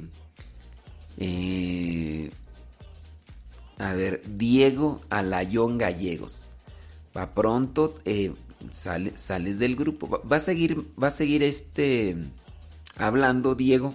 Va, a seguir Diego Alayón Gallegos, va a seguir escribiendo, pero ya solamente se va a mirar él, porque pues bueno, ya. ¿Por, qué tienen que entrar pues al chat de... y luego escribir esas cosas? Ay, Diego Alayón. ¿Cuántos años tendrás? Digo, ¿qué, ¿qué ganas pues con entrar al chat y escribir esas cosas, Diego Alayón Gallegos? ¿Qué ganas? ¿Ganas algo bueno? Lo único que ganaste es que te ocultara, ya te oculté en el chat de YouTube y vas a seguir escribiendo, pero ya solamente vas a mirar los mensajes tú, ya no los vamos a ver nosotros. Digo que qué ganas pues, hombre de, de en fin, creo que ya se fue, ya ya se fue. Nomás entró ahí a tirar cosas. Pero ya, ya lo bloqueamos, ya. Arrivederci, goodbye. Este, ¿en qué estábamos? La radionovela. La radionovela Ahí está, ahí se las dejo. De, también pone a pensar. Y si ayuda, pues adelante caminante, ¿ok? Vámonos. Ah, cuando, cuando estén ahí entrando de este tipo de personas que... Pues no sé, ¿verdad? No tienen nada que hacer. O a lo mejor como están ahí en la cuarentena, están ahí... Nada más ahí perdiendo tiempo, pues no sé. Pero avísenme ahí en el YouTube que es regularmente donde más aparecen. En el Facebook no creo, no, no, bueno, más bien no se han aparecido, pero también si aparecen, miramos ahí cómo ocultarlos para que... Pues ya nada más ellos podrían mirar el mensaje, nadie más lo va a mirar. Ahí entonces, cuando vean que aparecen ahí en el, en el YouTube, que es donde más aparecen, me avisan y ya los ocultamos y ya. Pero, Diego, Diego Alayón Gallegos de veras, hombre. En fin, vámonos con la radionovela. Son 11 minutos los que duran este episodio. 11 minutos los que dura este episodio de San Agustín.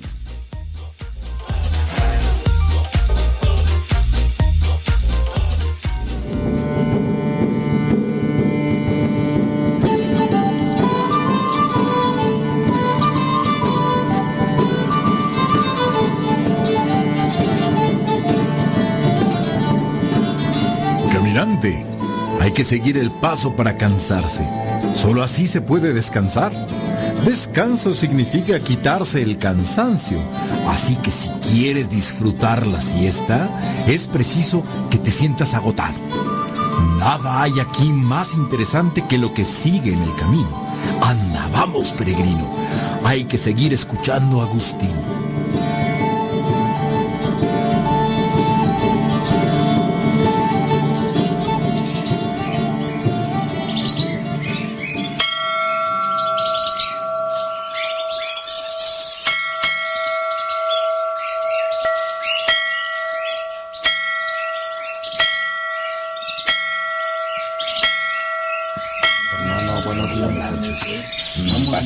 En la paz de Dios.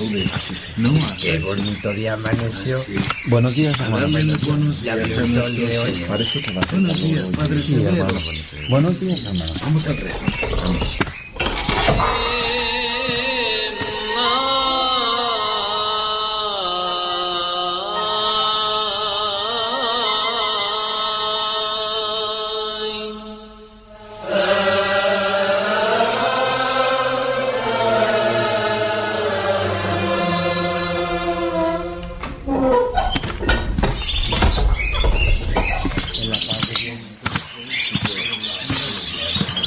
Aunque sea un poco severo. Ay, dormí tan profundamente que me siento muy bien. Gracias. ¿Y tú, padre?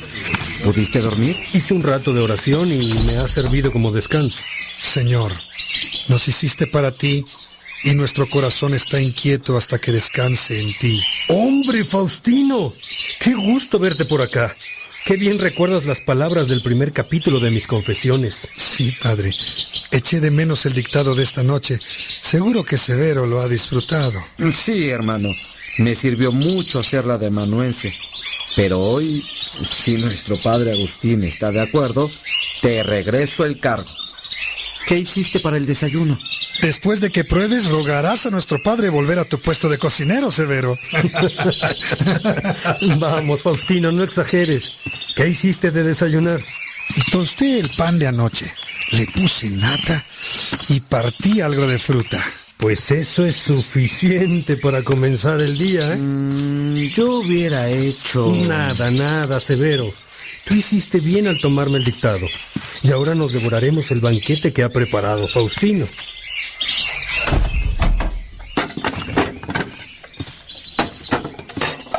Posidio, Alipio, Evodio, Aurelio, Heraclio, hermanos, todos compartimos en comunión fraterna esta mesa.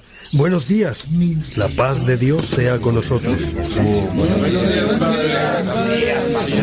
Esta mañana, Faustino fue el encargado de preparar los alimentos. Anda, Faustino, dinos a quién le has asignado los servicios. Muy bien, padre Agustín. Bendición de los alimentos a Evodio. Bien. Lectura de la palabra de Dios, Aurelio. Y el sermón lo harás tú, padre. Las mesas, como cada mañana, las recogen los formandos. También les toca el lavado de la losa. Gracias, Faustino. Adelante, Bodio. Señor, Dios Padre Todopoderoso, te damos gracias por tu bondad. Bendice estos alimentos. A Faustino que los ha preparado, a toda esta comunidad que te ama, y te pedimos en nombre de tu Hijo Jesús, que en todo momento sintamos hambre y sed de ti, para que con el Espíritu Santo te deseemos, te busquemos y te hallemos para amarte siempre. Amén. Amén. Lectura de la carta a los romanos, capítulo 11, del 33 al 36. Profunda es la riqueza, sabiduría y la ciencia de Dios. Cómo indagar sus decisiones o reconocer sus caminos. ¿Quién entró jamás en los pensamientos del Señor? ¿A quién llamó para que fuera su consejero? ¿Quién le dio primero para que Dios tenga que devolvérselo? Todo viene de Él. Por Él acontece y volverá a Él. A Él sea la gloria por siempre. Amén. Esta es palabra de Dios. Queridos hermanos, aquí leemos que nuestros logros no son resultado de nuestro mérito, sino don gratuito de Dios. Por eso le damos gracias y nos sentimos felices porque estamos conscientes de que no se nos da lo que merecemos, sino lo que por pura bondad Dios nos ha dado. La vida, los dones y talentos, el lugar y el tiempo para hacerlo. Es decir, que nadie puede creerse con derecho a exigir a Dios, como nadie puede cobrarle absolutamente nada. Lo mejor en todo caso es dar gracias a Dios por todo, que de todo lo vivido hemos crecido en el amor verdadero. Aun y cuando a veces hemos tenido que sufrir, que de todo pasa en esta vida. Padre Agustín, Perdón que interrumpa. Pasa, hijo. ¿Traes una carta? Eh, Sí, padre. Te traigo varias cartas de los donatistas y una urgente de Crispín. Sigue preso hasta que se pague la condena. Dame las cartas, hijo. Las leeré con mis hermanos para analizarlas en comunidad y responder a todas antes del mediodía para que puedas llevar las respuestas. ¿Ya desayunaste? No, padre. Y sí que me gustaría probar esa nata. Ven, siéntate aquí con los formanos. Toma lo que quieras. Gracias, Faustino. ¿Qué no era Severo el de la cocina? Sí, pero esta mañana me tocó hacerme cargo. Espero que te guste. Gracias, Faustino. Seguro que sí. Bueno, hijo, gracias a Dios por estos alimentos. Vamos a comenzar la jornada. ¿Me acompañan al despacho, hermanos? Ha llegado una carta urgente. Esta mañana me quedo con los formandos, Agustín. Muy bien, Heraclio. ¿Me acompañan Posidio, Alipio, Evodio y Aurelio? Sí, con gusto. Además del caso urgente, ha de haber entre ellas noticias alegres. De todo un poco, Aurelio.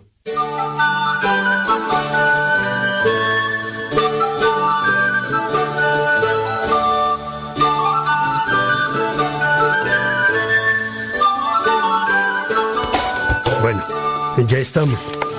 Vamos con la primera. Es de mi pariente Severino. Pertenece a los donatistas y me pide que le explique en qué consiste la controversia. Aquí hay otra de generoso. También sobre la controversia de los donatistas. Genaro te consulta sobre cuestiones litúrgicas. Seller te escribe sobre la controversia donatista. ¿Y la de Crispín la tienes tú, Aurelio? Sí, aquí está. Te pide ayuda. Lo voy a ayudar. Pero vale la pena que tenga un poco de paciencia.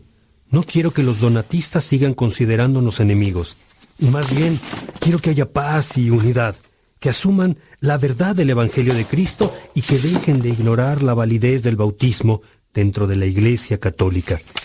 ¿Cómo hacerles entender que mientras que el Evangelio está dado a todas las naciones como Cristo lo manda, las ideas de Donato sobre la religión cristiana están solo en África y que eso no es católico, ya que la sola palabra significa universal? ¿Cómo hacerles escuchar y aceptar que solo existe un bautizo y que no se debe rebautizar? ¿Cómo hacerle entender a los del partido de Donato y a sus seguidores que la rama no puede separarse de la vid verdadera que es Jesucristo? Vamos a contestar las tres cartas sobre el partido de Donato y me iré con el mensajero de camino para resolver el asunto de Crispín. Creo, padre, que en la medida que Crispín y los demás donatistas se den cuenta de que nosotros queremos la paz y la unidad, comprenderán con hechos lo que decimos con cartas. Eso espero, Aurelio. Alipio, ¿tienes la carta de Genaro sobre cuestiones litúrgicas? ¿Puedes comenzar a contestarla, por favor? En eso eres experto. Sí, aquí la tengo, Agustín. Eh, me voy al otro despacho. Luego consultaré a Fortunato y al final las revistas con detalle, ¿de acuerdo? Así quedará completa. De acuerdo. Eh, gracias, Alipio. Firmaremos tú, Fortunato y yo esa misiva. Padre, interrumpo un segundo para preguntarte, ¿a qué hora me dictas hoy las confesiones? Ah, sí, Faustino. Eh, Será por la tarde. Ve pensando en el tema para que me hagas preguntas si quieres. Es sobre el origen del mal en el mundo. ¿Sabes de dónde viene? Si Dios es bueno, ¿por qué hay tanto mal en el mundo? No tengo ni idea, padre. Hasta la tarde. Hasta la tarde.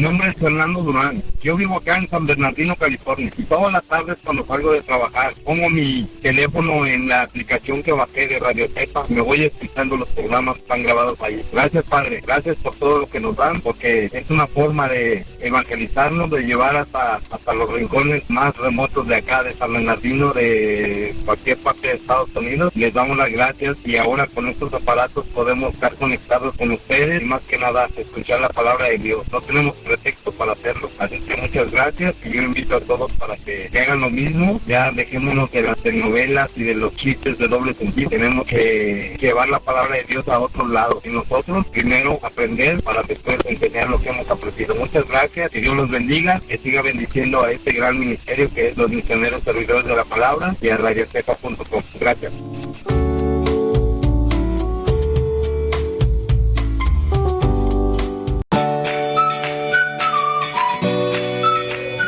Hola Padre, soy Yolanda Vidal y estoy muy contenta por escucharlo, muy agradecida por su programa, cada vez nos ayuda más, llevo como medio año oyéndolo y cada vez que lo escucho me llena de paz, de alegría, de mucha motivación para continuar cada día haciendo las cosas mejor para el Señor y, y gracias Padre por tantas cosas que nos da, Dios que lo bendiga y le dé fuerzas para seguir cada día animándonos a todos nosotros que estamos en este caminar de fe. Gracias Padre. Soy David Mora, mejor conocido por usted como el abuelo Yeye. Yo tengo alrededor de seis años de haber escuchado Radio Cepa. Radio Cepa me ha ayudado eh, mucho a través de la evangelización que usted hace, los evangelios, los podcasts que ha mandado usted. Todo eso me ha ayudado a... Gracias.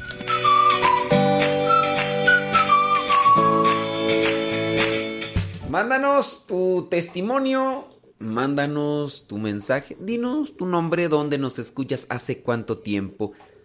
Y dinos de qué manera te ha ayudado Radio Cepa, incluso dinos cómo fue que empezaste a escuchar Radio Cepa.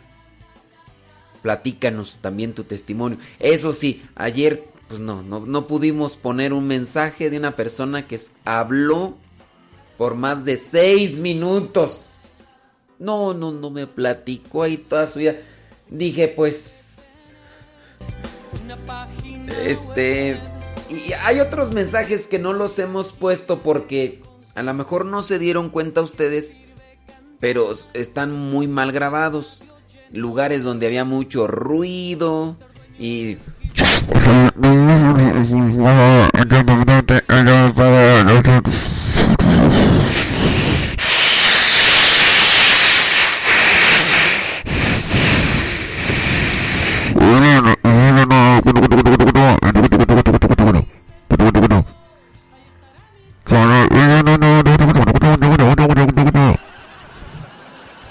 ¿Qué le entendiste? No le entendí nada.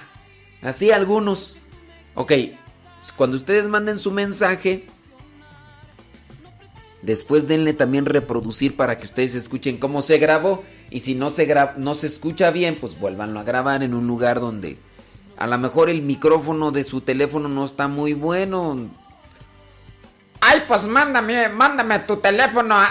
Tú has de tener así, pues como yo tengo. te- No, es que hay veces que el aire o el lugar de trabajo o no nos acercamos el teléfono o nos lo acercamos mucho. Fíjense, ahorita yo estoy a una distancia de una cuarta, de una cuarta y media del micrófono. Cuando yo me acerco al micrófono, entonces ya no se escucha. Entonces, uno tiene también que tener una distancia para que se escuche bien. O me acerco mucho y se escucha feo. O también me alejo mucho y no se escucha bien. Entonces, uno tiene que saber más o menos a qué distancia se escucha chipocrudamente. Aquí acompañándote miércoles 18 de... 18 de marzo. Oye, se me fueron algunas personas porque...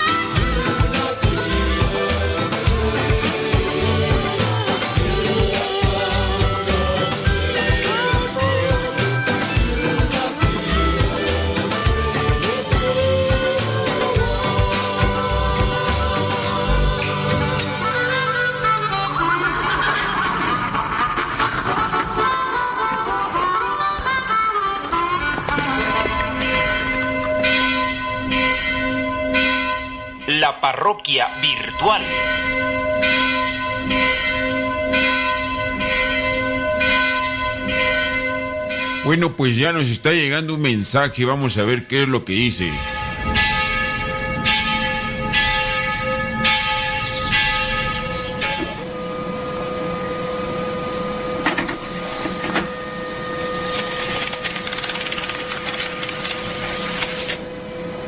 ¿Cómo es posible que la Biblia tenga errores científicos? Por ejemplo, diciendo que Josué paró el sol.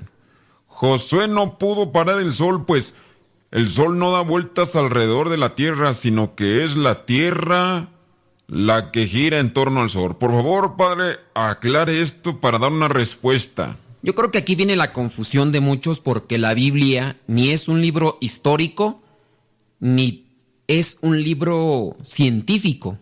Es un libro o es un conjunto de libros religiosos. No enseña ciencia, sino religión. Y también hay que tener en cuenta que en la Biblia se habla como la gente de su tiempo que hablaba o pensaba. Y aquí, pues en aquel tiempo pensaban que la Tierra era el centro del universo. Pero esta inexactitud en su modo de hablar no tiene que extrañarnos. Hay que ver que también en nuestro tiempo tan científico y técnico decimos expresiones como el sol sale en la mañana y el sol se mete en la noche. Y esto pues no es así, es una forma de expresarnos. Así sabemos muy bien que el sol no sale. La Tierra gira en torno al sol y es por eso que cuando está dando ese giro podemos ver al sol y pensamos que sale. Y cuando ya da su giro y casi termina de dar el giro, vemos que el sol se mete, pero no se mete. Hay que entender también que la Biblia habla en torno lo que sería el modo de hablar de aquella gente. Y hay que comprender que la Biblia es un libro religioso, no es un libro científico. La parroquia virtual.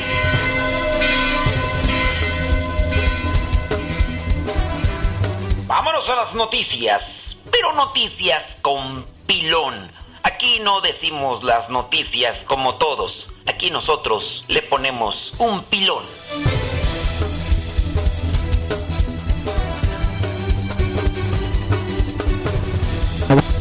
Pues sí, hay veces que nosotros no nos informamos bien de las cosas. Y así le pasó a una señora. Una mujer habilitó un lugar cerca de una ventana de su cocina para que recibiera luz solar. Esta mujer allá de California cuidó una planta de plástico como si fuera de verdad durante dos años. Dos años estuvo cuidando esta planta de plástico pensando que era una planta natural. Y solo se dio cuenta de la situación cuando quiso cambiarla de maceta.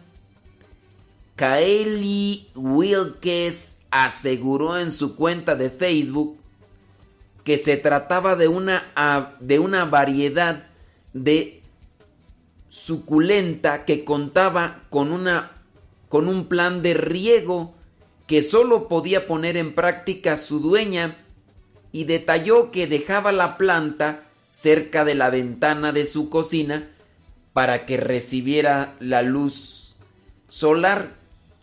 Sin embargo, cuando sacó la planta de la maceta y se dio cuenta que la que parecía su arena estaba pegada a una base de espuma y se dio cuenta que la planta no era natural.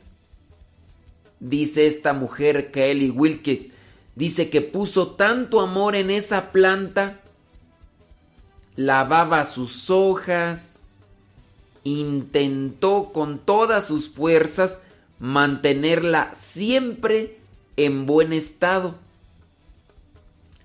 Y pues se dio cuenta que era de plástico. Esta historia se volvió viral en las redes sociales y ha habido cientos y cientos de comentarios. Tras conocer la decepción de Kaeli Wilkes, la empresa de artículos para el hogar, una tienda muy conocida, le envió varias plantas suculentas, de verdad. Es que son plantas así como, eh, pues cómo decirles, eh, esas plantas de hoja gruesa, plantas de hoja gruesa, así, y... Pues estoy mirando la planta, pues sí, o sea, te vas con la finta. Y ella, pues pensó que era de aldeveras. De aldeveras, así dicen en mi rancho. De aldeveras, así dicen en mi rancho. De verdad, pues, hombre. Que, eh, pensó que era planta de verdad. Mira nada más. Hay que darse cuenta si las cosas son de verdad. Para no estarlas cuidando por mucho tiempo. No sea que al final te des te des cuenta que ocupaste tiempo que no sirvió. Bueno, pues a lo mejor ella se, se desestresaba, ¿no? Limpiando ahí las hojas de la planta, estas llamadas suculenta. Y a lo mejor también se destresaba. A lo mejor en eso le ayudó. Pero dice que le puso tanto y tanto cariño. Cuando... Pues era una planta de plástico. Cuidado. Cuidado. No sea que tú le vayas a estar poniendo tanto y tanto, tanto amor a una pareja de plástico. Ey, de esa, esa pareja que no es de aldeveras. que no es de verdad, pues, hombre. De esas parejas. Hay una canción, ¿no? Que es una chica de plástico. De, plástico. De esas que van por ahí. ¿Cómo va la canción esa tú? Chica de plástico. Sí, ¿no? E- Era de, mis tiempos. Ah, sí. Ella era una chica de plástico. De esas que veo por ahí. De esas que cuando se agitan. Que sueña con casarse con un doctor. ¿Qué te? Era un muchacho de plástico. De esos que ves por ahí. O sea, artificial, pues, hombre, artificial. Así. Algunas personas le han dado tanto y tanto amor a las parejas de plástico. Ay, ay, ay. Le hace falta más barrio a esta señora. Nos hace falta conocimiento. Hay que conocer. Porque podemos dedicar tiempo, cariño y amor a alguien o algo que nunca nos lo va a devolver. Entiende el que pueda. Dijo Isaías que a Dios lo vio en su trono sentado, el templo lleno de serafines cantando,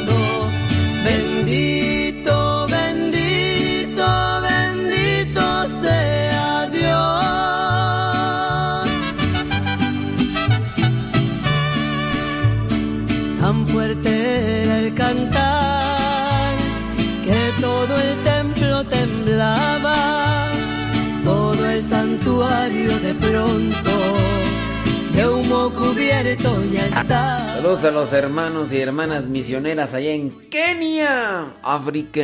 ¿Nos están escuchando? Oh my god. Ándele pues.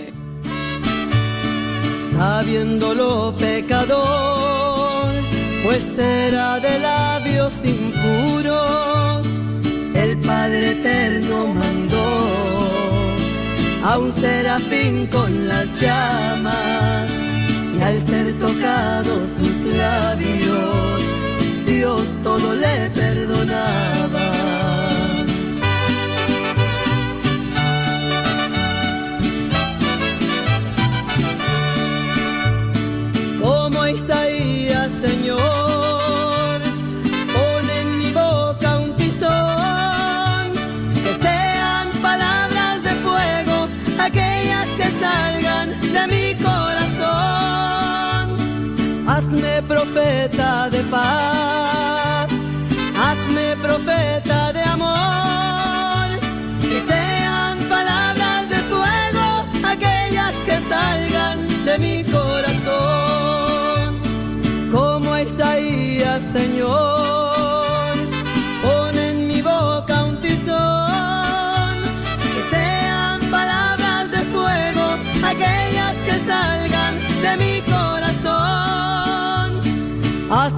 Profeta de paz, hazme profeta de amor, que sean palabras de fuego, aquellas que salgan de mi corazón.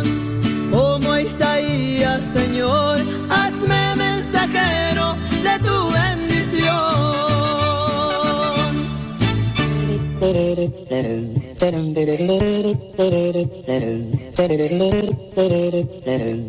Bueno, pues hay, dos personas que me piden esta canción que se llama Don't Be Afraid. Mm, muy bien, eh, se las vamos a compartir en el canal de Telegram que tenemos. Sí, se las vamos a compartir en el canal de Telegram solamente si llegamos a 300 compartidas en Facebook. Si llegamos a 300 compartidas en Facebook, esta rola va para el canal de Telegram para que la descarguen, la escuchen cuantas veces quieran. Pero solamente pedimos eh, poquito, 300 compartidas.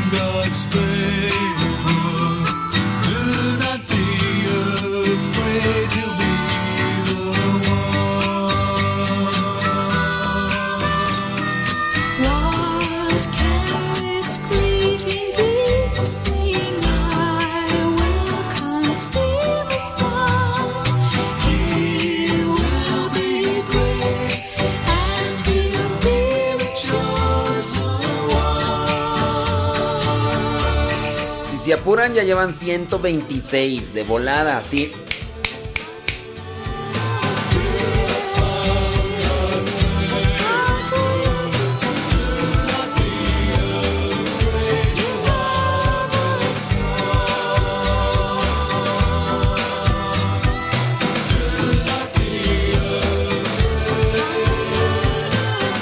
Aguas, eh, porque Dedos Ágiles está en Facebook. Ya también ya sabe escribir. Dedos Ágiles ya sabe escribir en Facebook. Nomás porque no entra YouTube, ¿verdad? Pero si entra YouTube les va a dar una en Facebook. Y, y ahora ya está en radiocepa.com, en la página de radiocepa.com. Aguas con Dedos Ágiles. Dedos Ágiles está imparable. Aguas.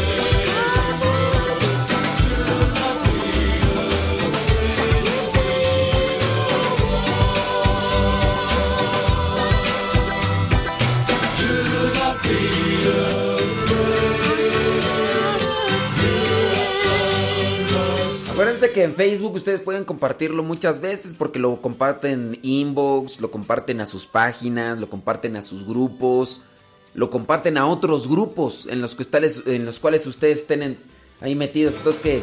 ¡Échenle!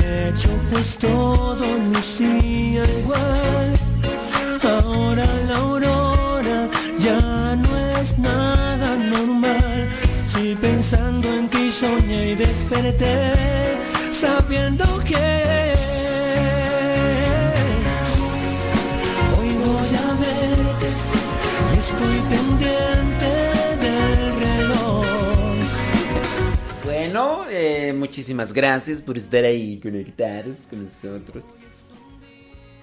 Eh, tan para rápido van a llegar, mira. Ya van 231 compartidas en el Facebook. Entonces ya mero, ya mero, ya mero. Échenle galleta. Ahí dedos ágiles, dedos ágiles, ahí de... Oh, dedos ágiles es veloz.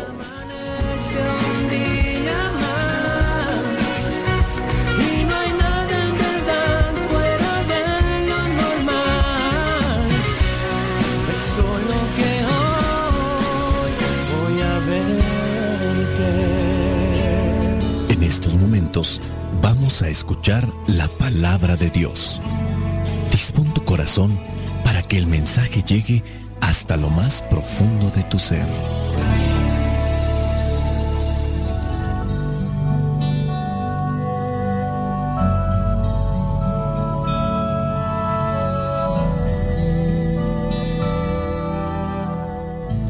El Evangelio que la iglesia nos presenta para el día de hoy corresponde a Mateo capítulo 5 versículos del 17 al 19. Dice así, No crean ustedes que yo he venido a suprimir la ley o los profetas. No he venido a ponerles fin, sino a darles su pleno valor. Pues les aseguro que mientras existan el cielo y la tierra, no se le quitará a la ley ni un punto, ni una letra, hasta que todo llegue a su cumplimiento. Por eso, el que no obedece uno de los mandatos de la ley, aunque sea el más pequeño, ni enseña a la gente a obedecerlo, será considerado el más pequeño en el reino de los cielos. Pero el que los obedece y enseña a otros hacer lo mismo, será considerado grande en el reino de los cielos. Palabra de Dios, te alabamos Señor. Hace mucho tiempo una persona me invitó a participar de un retiro y después de que estuvimos viendo la fecha y la posibilidad y los permisos, me dijo, y cuando vengas voy a prepararte o voy a conseguirte unos ricos tacos de lengua como a ti te gustan. Yo entonces le pregunté, pero no es que me guste a mí mucho los tacos de lengua, o sea, sí me los como, pero como que digas tú, uy, qué bárbaro, así me los ando persiguiendo por donde quiera, pues la verdad no. Me gustan más los tacos de buche, pero no tanto de lengua. Y entonces yo le pregunté que por qué decía o por qué afirmaba que me, me gustaban los tacos de lengua, de lengua de res. Y me dice, pues en una ocasión tú dijiste en tu programa, de lengua me como un plato. Y entonces yo me puse a pensar, pues le gusta tanto la lengua, los tacos de lengua, que entonces voy a prepararle el día que venga aquí a mi comunidad. Obviamente esta es una expresión un tanto sarcástica y aquí lo que sucedió es que al utilizar yo esta expresión hago referencia de forma sarcástica a que lo que se está diciendo solamente es pura palabrería. Pongo el ejemplo.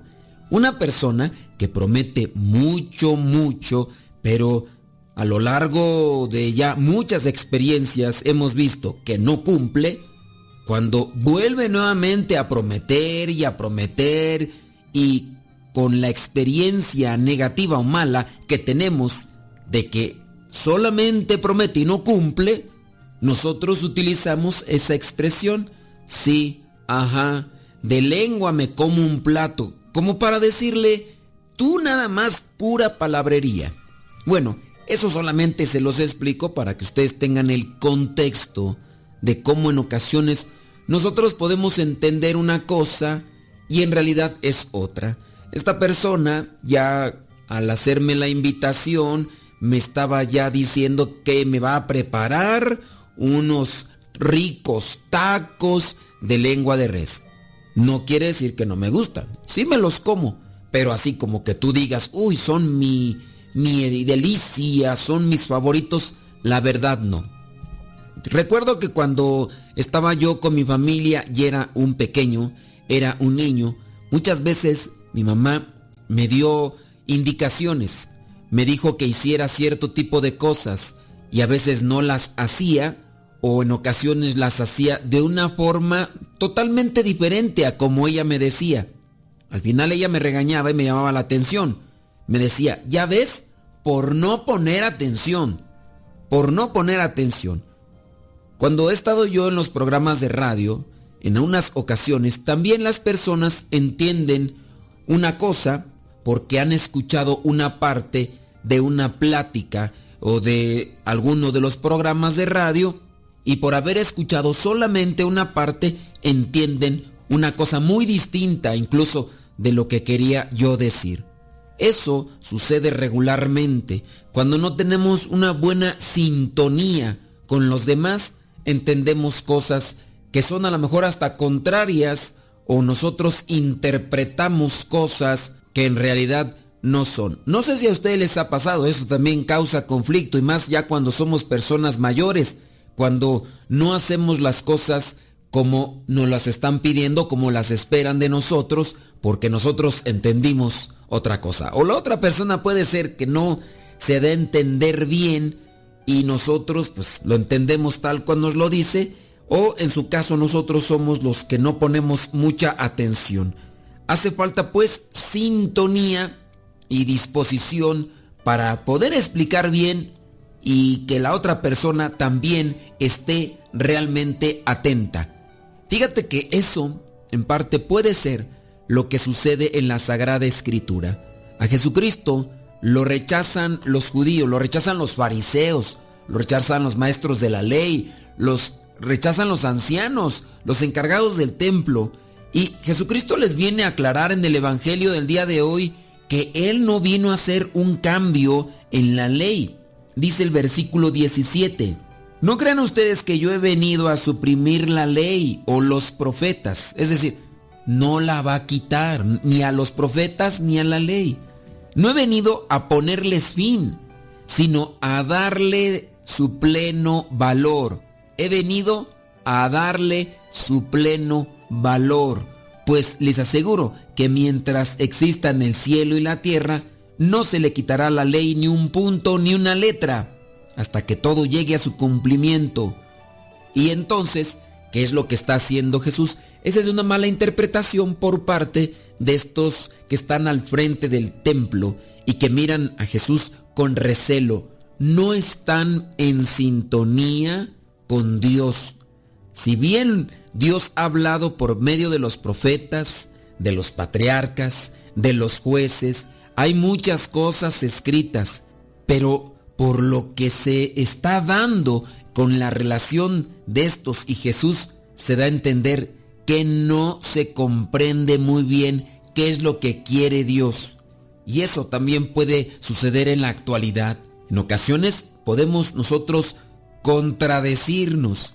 Yo digo una cosa, tú piensas otra, otra persona piensa otra, y por falta de sintonía con Dios, queremos darle más peso y más valor a ciertas cosas que nosotros pensamos.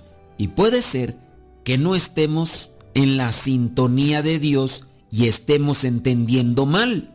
Veamos solamente algunos reflejos.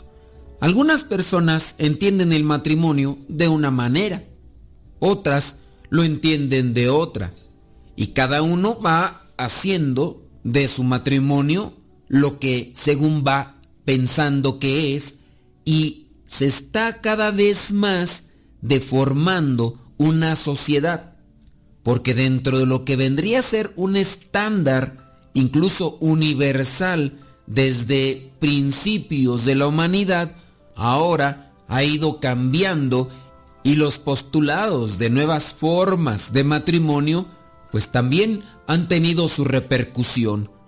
Pero regresando al texto bíblico, encontramos que Jesús les dice que no va a hacer ningún cambio ni en la ley ni en lo que dijeron los profetas.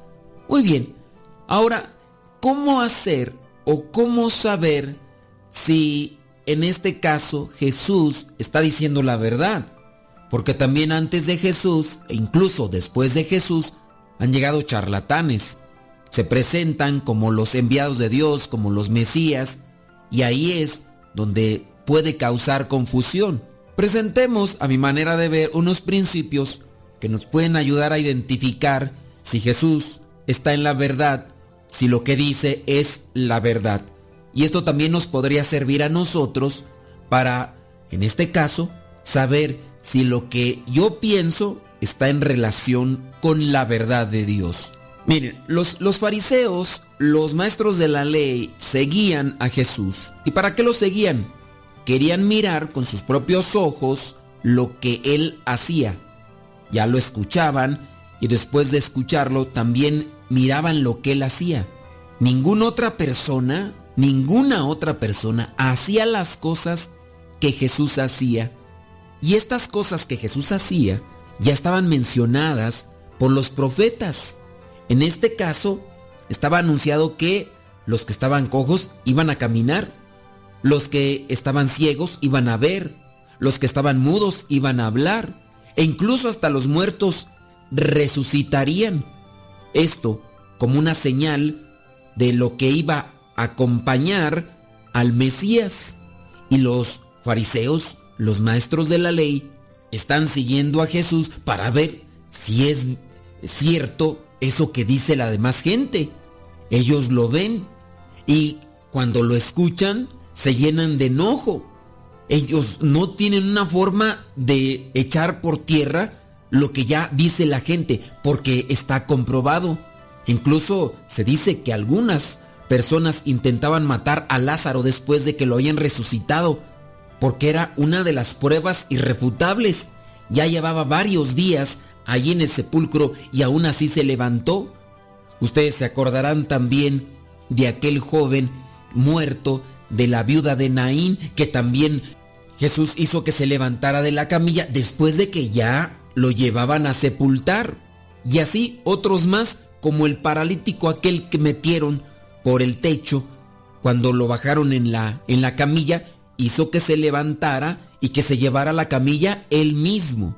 Son muchos signos. No había forma de decir, este es solamente un merolico, es un farsante, habla mucho, de lengua me como un plato. No, no podían decir eso.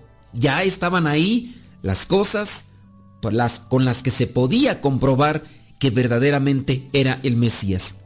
Ahora, nosotros también a veces tenemos nuestras ideas y a lo mejor pueden ser eh, muy distantes de lo que es la verdad. ¿Qué es lo que creemos de Dios? Tenemos que buscar evidencias. También tenemos que buscar lo que vendría a ser un historial. No podemos desacreditar a la iglesia, en su caso, por algunas fallas que se han dado a lo largo de la historia. Falló uno, falló un dos, falló un 5%, falló un 10%. Está bien, la iglesia está constituida por seres humanos que tienen muchos defectos, pero también tienen virtudes. La iglesia la componemos nosotros, los creyentes. Una cosa es el templo. Y ciertamente a los templos se les llama iglesias. Se habla de la parroquia. La parroquia también se refiere a esa construcción. Pero la parroquia también es todo lo que vendría a ser un sector, un territorio donde hay fieles que tienen un pastor, un sacerdote que les atiende. Podemos decir que hay personas que a lo mejor en ocasiones tienen ideas que no van conforme a lo presentado por Dios y que les hace falta reflexionar, les hace falta criterio. A nosotros nos corresponde profundizar, conocer la palabra, discernir y después de tener un discernimiento, de tener incluso experiencia y también pruebas de lo que es la voluntad de Dios en nuestras vidas, tenemos que compartirlo. Y eso también nos lo señala el Evangelio, dice el versículo 19. Por eso el que no obedece uno de los mandatos de la ley, aunque sea el más pequeño, ni enseña, ni enseña a la gente a, a obedecerlo, será considerado el más pequeño en el reino de los cielos. Y aquí viene nuestro compromiso. Pero el que los obedece, los mandatos del Señor, y enseña a otros a hacer lo mismo, será considerado grande en el reino de los cielos. Tenemos un compromiso ante Dios de conocer su palabra y de cumplir su palabra, pero también estamos llamados a compartir esa palabra y ese mensaje con los demás.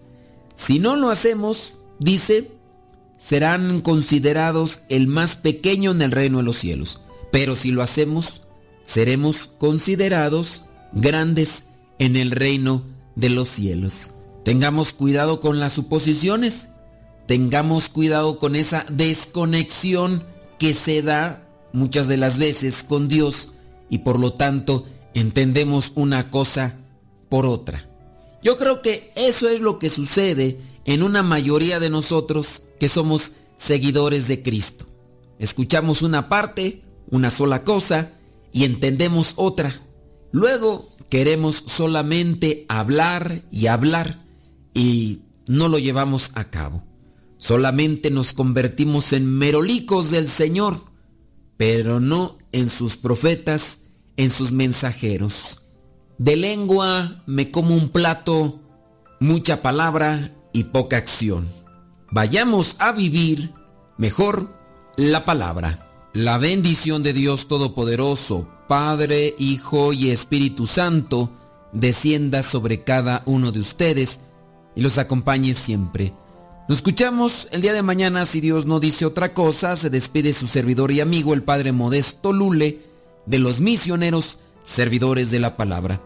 Búsquenos en las redes sociales si quiere estar en contacto con nosotros y recibir otro tipo de mensajes, esperando que aquellos también les ayuden en su vida espiritual. Búsquenos por nuestro nombre.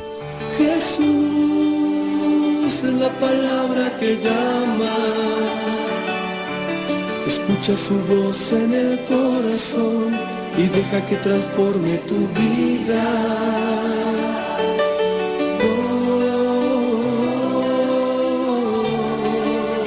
No sé si en parte ayuda esta oración que hacemos al final. Creo que también son válidos sus comentarios y yo espero que ahí en las redes sociales nos dejen saber qué les parece esta oración reflexión que hacemos.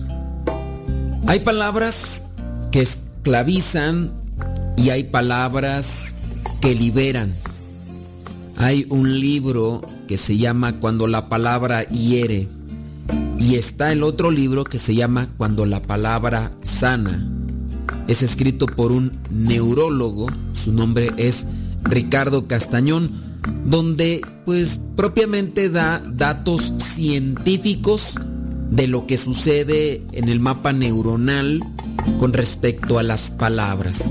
Hay incluso experimentos científicos que también dan a conocer lo que sucede con las plantas cuando se les habla bien, cuando se les habla con cariño y también cuando se les habla con groserías, con palabras altisonantes. La palabra de Dios nos libera, la palabra de Dios nos sana, la palabra de Dios nos alimenta. Vamos pues a disponer nuestro corazón para hacer una pequeña oración y que ésta también sirva a cada uno de ustedes. Tu palabra, Señor, alimenta. No te lo decimos de oídas. Nosotros ya hemos comido. Nosotros hemos bebido tus palabras y nos han sabido a miel. Te damos gracias, Señor, porque no nos falta tu palabra. Aún en medio de la incertidumbre, por el caos a nivel mundial que se va trenzando por estas situaciones conocidas por todos. Sí, andamos escasos de pan, pero por lo menos te tenemos a ti. Tu palabra nos fortalece para buscar el pan, el pan nuestro, el pan de los pobres, el pan de todos, el pan de trigo, el pan de amor, el pan de fe. Tu palabra nos da fuerza para no desmayar en el camino. Tu palabra nos da fuerza para luchar por la vida, por la justicia, por la paz. Hemos experimentado que tu palabra da vida. Nos recuerda que somos hijos tuyos, hijos queridos, que en tu casa y en tu corazón hay un lugar para cada uno de nosotros y que tu amor es más poderoso que nuestros errores. Tu palabra nos anima a vivir como auténticos hermanos y da un contento que contagia a todo el cuerpo. Tu palabra no es una droga que nos saca de este mundo para evadir los problemas. No nos da tu palabra un bienestar momentáneo que pronto se esfuma. Al contrario, tu palabra nos da a conocer lo que somos, nos trae a la verdad. Tu palabra también nos obliga a mirar lo que muchas veces no queremos ver. Tu palabra nos ayuda a descubrir nuestra verdad y la verdad de nuestra sociedad. Tu palabra, Señor, transforma nuestros pensamientos, purifica nuestros sentimientos, cambia la vida entera. Si la aceptamos, tu palabra, si aceptamos la conversión que nos propone, sentimos luego que ella nos da vida verdadera, esa que el mundo no puede dar, ni tampoco quitar. Señor, que no nos falte tu palabra y que cada día respondamos a ella un poco más comprometidos, siempre buscando cumplir tu palabra. En este contexto de esta pequeña oración, reflexión, creo que también es correcto que hagamos el Salmo 119. Algunas Biblias tienen entre paréntesis el 118.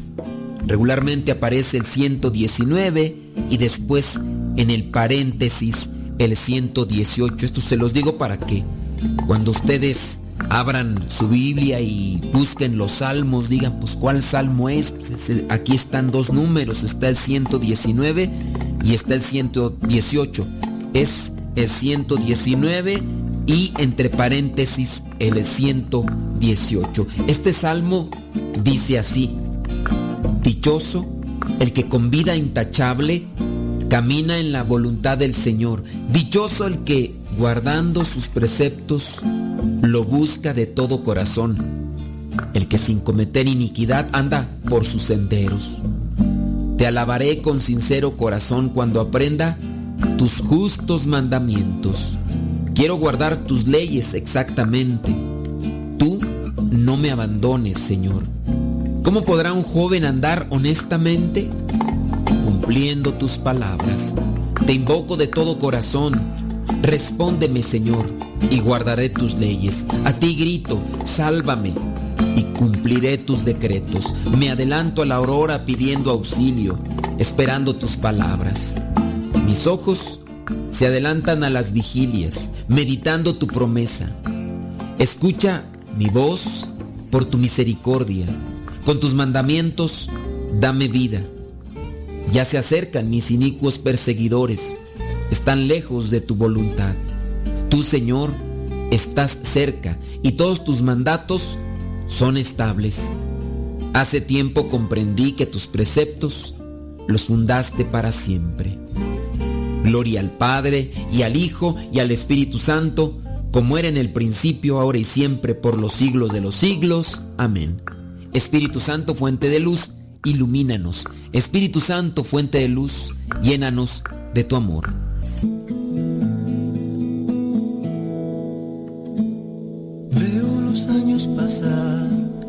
Cada ayer encierra un secreto más, la muda esperanza de una ilusión en cada latido del corazón que quedó atrás. Y cuando leo los fragmentos de la historia que se escribió en las páginas de mi memoria, mi corazón va tras las huellas de tus pisadas en la arena, siendo yo tal cual soy. Pues a pesar que has transformado poco a poco mi interior, como la magia de la aurora le da al mundo su color, como una nota en el silencio, torno el vacío en fascinación. Yo soy el mismo de ayer, a quien sacaste con tu mano del abismo, quien descubrió que amarme es tu mejor oficio, el que al final de cada día haya en tus brazos su alegría, y soy el mismo, ya ves, mil pasos recorridos más la misma vida, llevando a causa de esta lucha mil heridas, con la esperanza puesta en ver tu amanecer. No, y aquí estoy, voy tras de ti con ese mismo amor de ayer.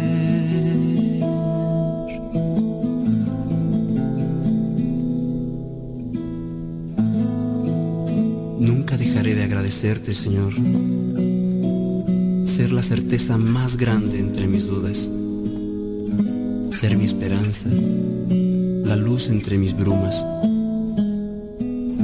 pues crees en mí mucho más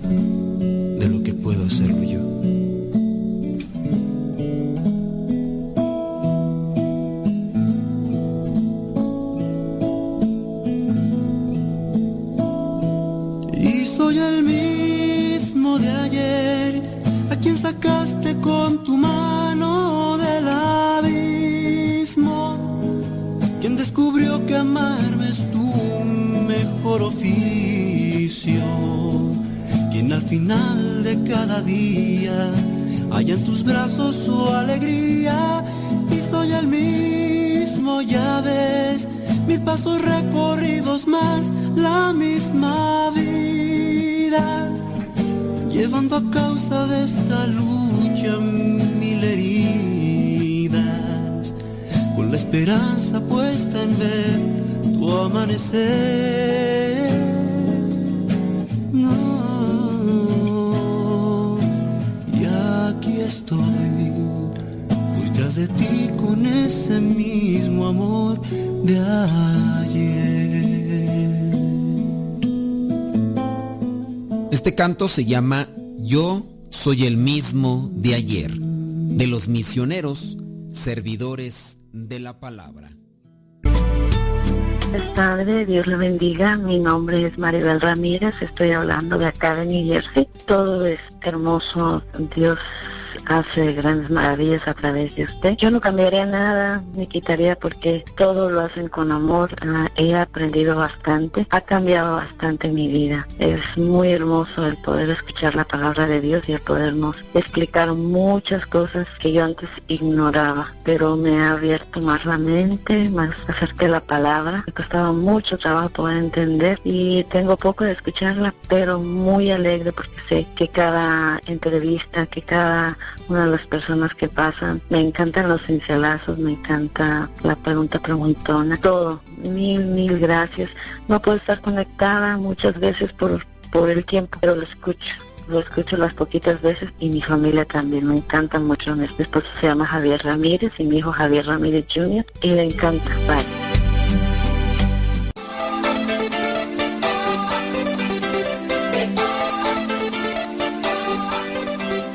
Tal? Muy buenos días, mi nombre es Marlon Zúñiga, les hablo desde Las Vegas, Nevada.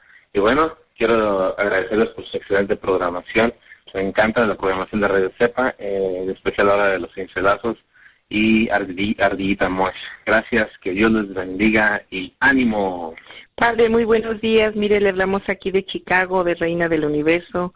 Pues ahí para que nos mande un saludito y a ver si me puede complacer con el... A ver si me puede eh, leer el, el, el cincelazo 100, el volumen 1. Que Dios lo siga bendiciendo y adelante.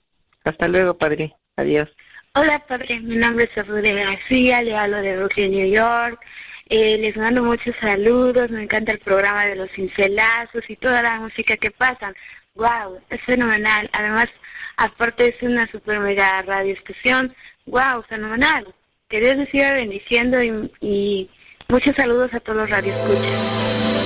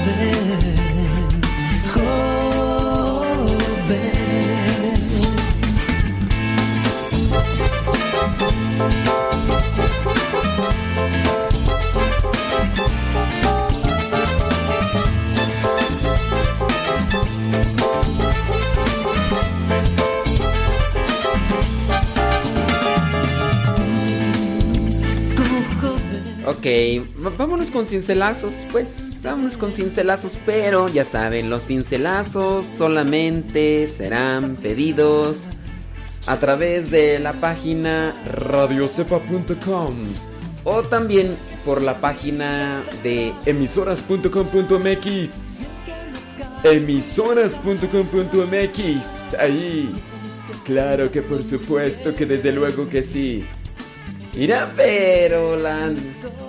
Yo, yo digo que la dedos ágiles es no la que más escribe, sino la que más rápido escribe. Bueno, es sí, sin que hacer, ¿verdad?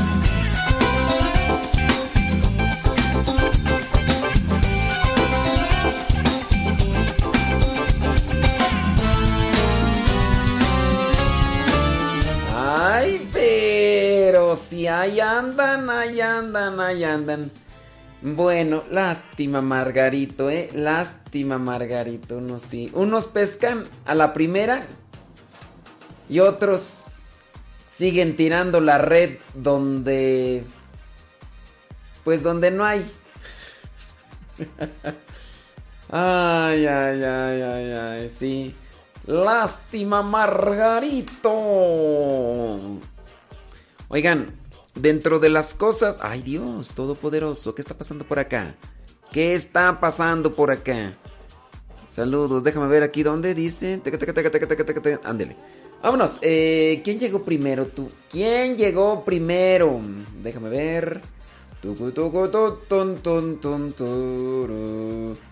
Vamos a decir unos cincelazos. Bueno, pues ya, ya llegó la primera sin que hacer. Nayibé Lua dice que está en Riverside, California y quiere el cincelazo 36 del libro número 3.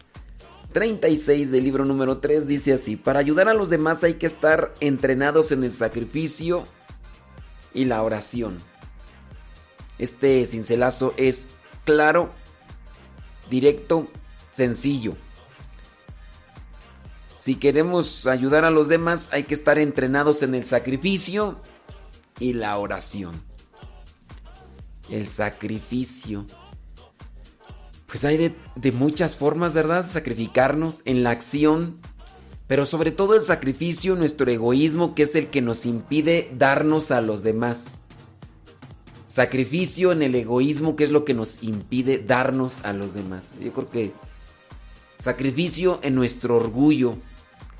Hacer que nuestro orgullo venga a menos cuando sabemos que, que necesitamos estar entregados a los demás. Vámonos hasta Sterling, Virginia. Dice Yolanda Vidal que quiere cincelazo 603 del libro número 2. Agarro el libro número 2, busco el cincelazo 603. Dice así, pon mucha atención. Para lo esencial debemos dar hasta la vida. para lo esencial debemos dar hasta la vida. Es decir, hay que ser santos. Eso es lo esencial. Bus- busca primero el reino de Dios y lo demás vendrá por añadidura. Acuérdense que me tienen que decir dónde nos escuchan. Porque si ustedes no me dicen dónde nos escuchan, no voy a decir su cincelazo. Esa también es una regla. Yo lo siento por Angélica León, que Angélica León nomás dice que quiere el 24 del libro número 1, pero no nos dice dónde nos escucha. Así que, lástima, Margarito, Angélica León, ni modo, te tocó. Pues no me dices dónde nos escucha, pues ni modo, llegó temprano, pero. Llegó temprano a formarse en la fila, pero no cumplió con los requisitos. Así que, ni modo, ni modo. Cristina Franco en Ciudad Juárez, Chihuahua, dice que quiere cincelazo 500 del libro número 3. Totototón, totón. Dice así, pon mucha atención, pon mucha atención. Cuanto más nos da Dios, más debemos sentirnos motivados para dar una respuesta. Cuanto más da Dios, más debes dar. Si Dios más te da, no, no acapares, no acapares todo para ti. Sé compartido, compartida. Porque en la medida en que das más, se multiplica. Si das más, más se multiplica. Oh, eso. Naturales son los indios, dijo Lino Huitrón, al buen entendedor pocas palabras. Pon, pon atención, por ejemplo, en las plantitas. Las plantitas tienen el polen. El polen comienza a esparcirse. Si las plantas dijeran, yo no quiero que mi polen se vaya a otras plantas, no se llevaría a cabo bien este proceso natural de la polinización. Y por lo tanto las frutas, todo, todo lo que viene a necesitar de esta polinización no, no, se, no se realizaría. De veras, por ejemplo, si no se, si no se hiciera este, este intercambio del polen, no tendríamos frutas y verduras. Sí, en serio. No, ya no, no tengo así los elementos de las ciencias naturales como me lo explicaron en la primaria, porque yo nomás fui hasta la primaria. Yo no fui a la escuela, yo aprendí de grande. Las letras no entran cuando se tiene hambre. Pero sí hay que ser compa- compartidos, ¿ok? El, el egoísta nunca se nunca está satisfecho. Una persona satisfecha y realizada es aquella que más comparte, porque sabe que en la medida en que más comparte, más recibe. Vámonos hasta Atlanta, Georgia, porque ahí está Roxana Ramírez, que quiere cincelazo 15 del libro número 1. 15 del libro número 1 que dice así.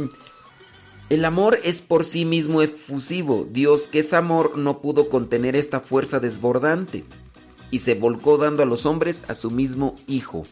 ¿Mm?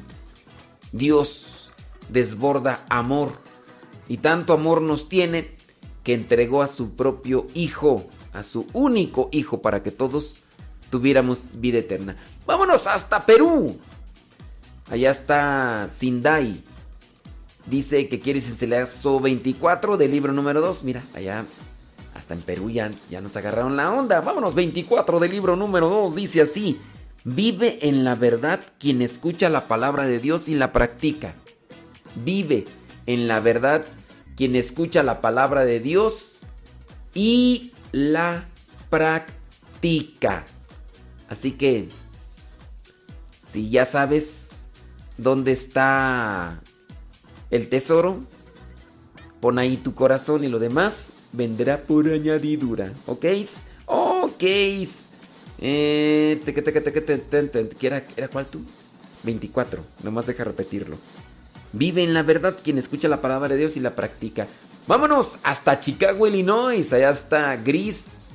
Griselda Pla- Plasencia. Es que está separado. ¿Quieres cincelazo 50 del libro número 2? Cincelazo 50. Dice así. Ser llamados por Cristo significa ser colocados bajo el signo de la cruz. Ser llamados por Cristo significa ser llamados ser colocados bajo el signo de la cruz. Si tú, que has sido llamada por Dios, no cargas con tu cruz, mm, pues no vas a poder llegar a donde Cristo te invita. Porque para poder llegar hasta donde Cristo nos invita, necesitamos cargar con nuestra cruz. ¿Cuál es tu cruz, Griselda Plasencia?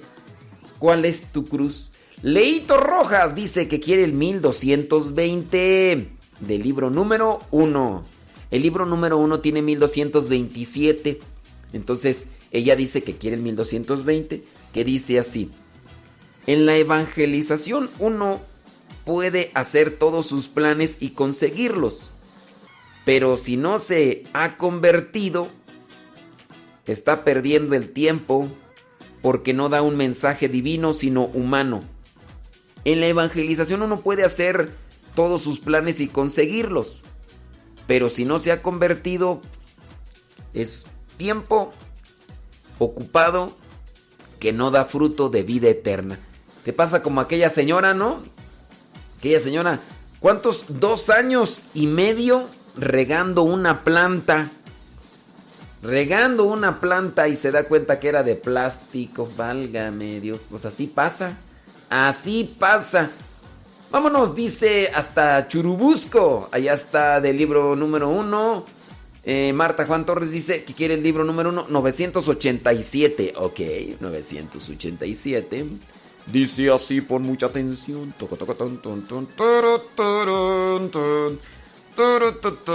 Dice, el camino del cristiano es el camino del triunfo, pero ese camino implica cargar con la cruz. Este camino exige jugarse el todo por el todo. El camino del cristiano lleva al triunfo, pero en este camino hay que cargar la cruz. No hay que renegar, porque igual más reniegue y reniegue, y lo único que haces es eh, hacerte más difícil el camino. ¿A poco no? Cuando estamos reniegue y reniegue en el trabajo, ¿a poco no se hace más, más cansado, más largo el día? El tiempo parece que no pasa. Entonces, pues no. Vámonos hasta Acuitlapilco, Chimalhuacán, dice Leonor Estrada, que quiere cincelazo 119 del libro número 3. No te la pases renegando, Marta Juan Torres, porque al que más reniega, más pesado se le hace el día. 119 del libro número 3 dice así, la generosidad es esencial para quien tiene la vocación misionera. Si no eres generoso, ¿cómo te atreves a llamarte cristiano? Un cristiano debe ser siempre generoso. Un seguidor de Cristo debe ser siempre generoso. El egoísmo no cabe dentro de aquel que se llame cristiano, o en este caso que sea cristiana, ¿verdad, Leonor?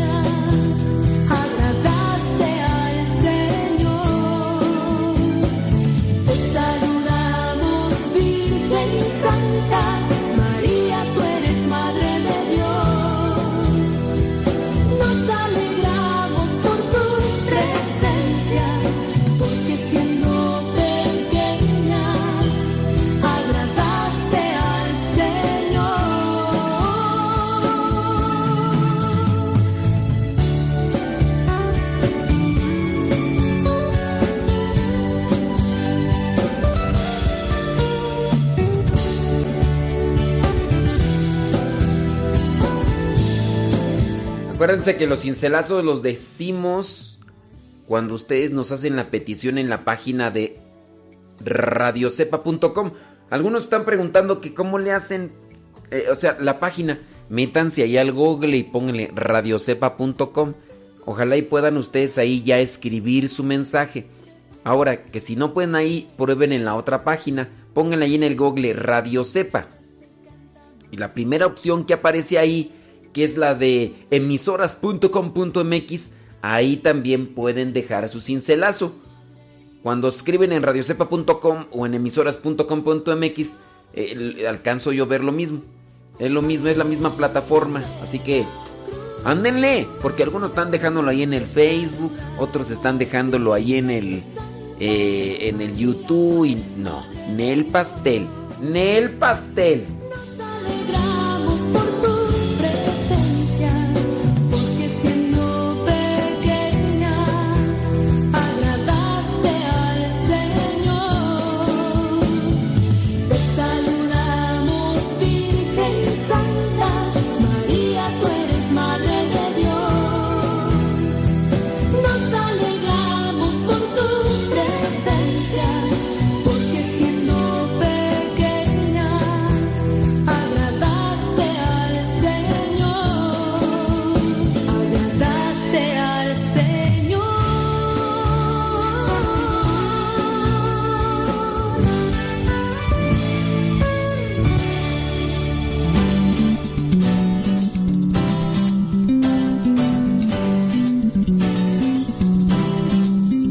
A don Diego de San Felipe Texcoco. Saludos, don Diego.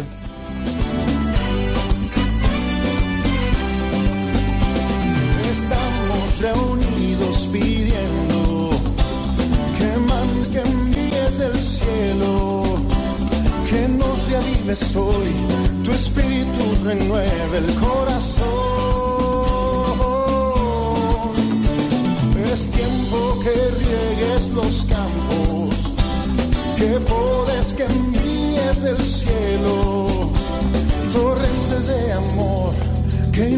corazón y todos los desiertos beban hoy. Manda, Señor, de tu corazón torrentes de amor que inunde mi alma hoy. Manda, Señor,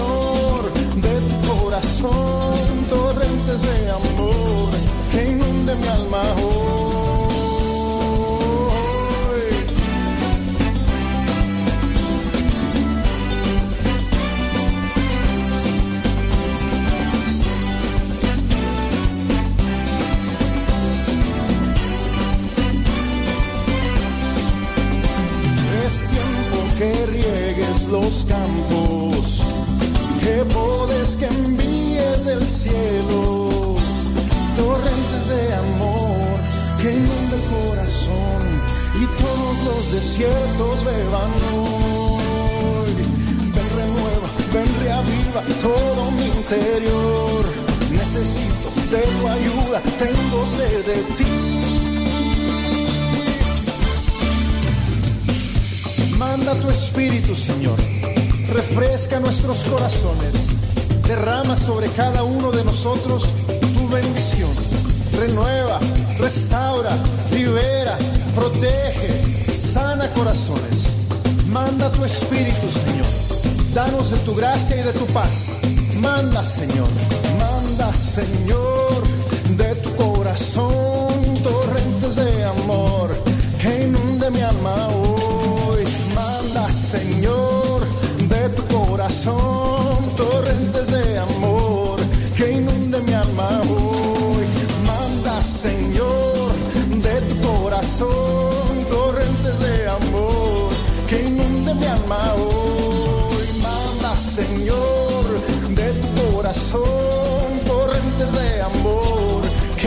de mi hoy. Manda.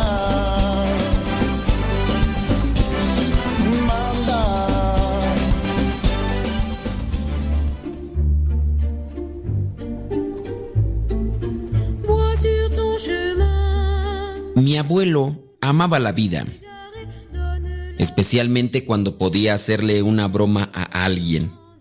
Hasta que Un frío domingo en Chicago, mi abuelo pensó que Dios le había jugado una broma. Entonces, no le causó mucha gracia.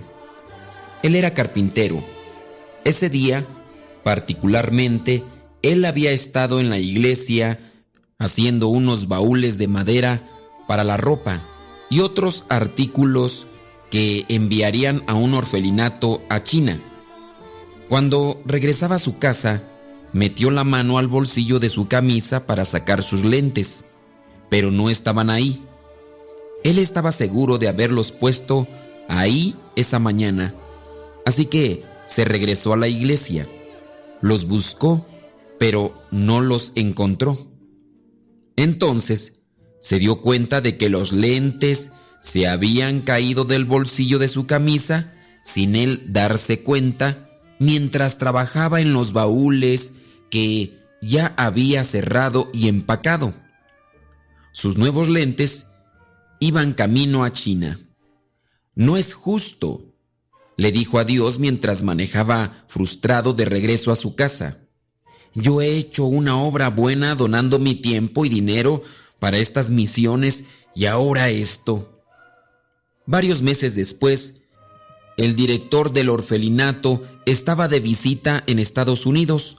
Quería visitar todas las iglesias que lo habían ayudado cuando estaba en China. Así que llegó un domingo en la noche a la pequeña iglesia a donde asistía mi abuelo en Chicago. Mi abuelo y su familia estaban sentados entre los fieles como de costumbre. El misionero empezó por agradecer a la gente por su bondad al apoyar al orfelinato con sus donaciones. Pero más que nada, dijo el misionero, debo agradecerles por los lentes que me mandaron. Verán, los comunistas habían entrado al orfelinato, destruyeron todo lo que teníamos, incluyendo mis lentes. Estaba desesperado Aun y cuando tuviera el dinero para comprar otros, no había dónde. Además de no poder ver bien, todos los días tenía fuertes dolores de cabeza. Así que mis compañeros y yo estuvimos pidiendo mucho a Dios para que me ayudara con ese problema que tenía en ese momento. Entonces llegaron sus donaciones cuando mis compañeros sacaron todo, encontraron unos lentes encima de unas cajas. El misionero hizo una larga pausa, como permitiendo que todos digirieran sus palabras. Luego, aún maravillado, continuó. Amigos, cuando me puse los lentes, era como si los hubiera mandado a hacer justo para mí. Quiero agradecerles por ser parte de este milagro. Todas las personas que estaban escuchando estaban contentos por los lentes y por el suceso, de alguna manera milagroso, que le había sucedido al misionero. Pero el misionero, pensaban ellos, debió haberse confundido de iglesia, pensaron. No había ningunos lentes en la lista de productos que habían enviado a China. Pero ellos no se daban cuenta que atrás, sentado en silencio, con lágrimas en sus ojos, un carpintero ordinario se daba cuenta de que el carpintero maestro lo había utilizado de una manera extraordinaria y que aquello que en su momento él había tomado mal, de alguna manera había servido para ayuda de otros. Moraleja, todas las cosas que nos vienen a suceder en la vida, si las ponemos delante de Dios, pueden dar buen fruto. No importa por qué situación difícil estés pasando, preséntalo a Dios, de manera que incluso por medio de ese mal momento se saque algo de provecho, ya sea para ti o para los demás.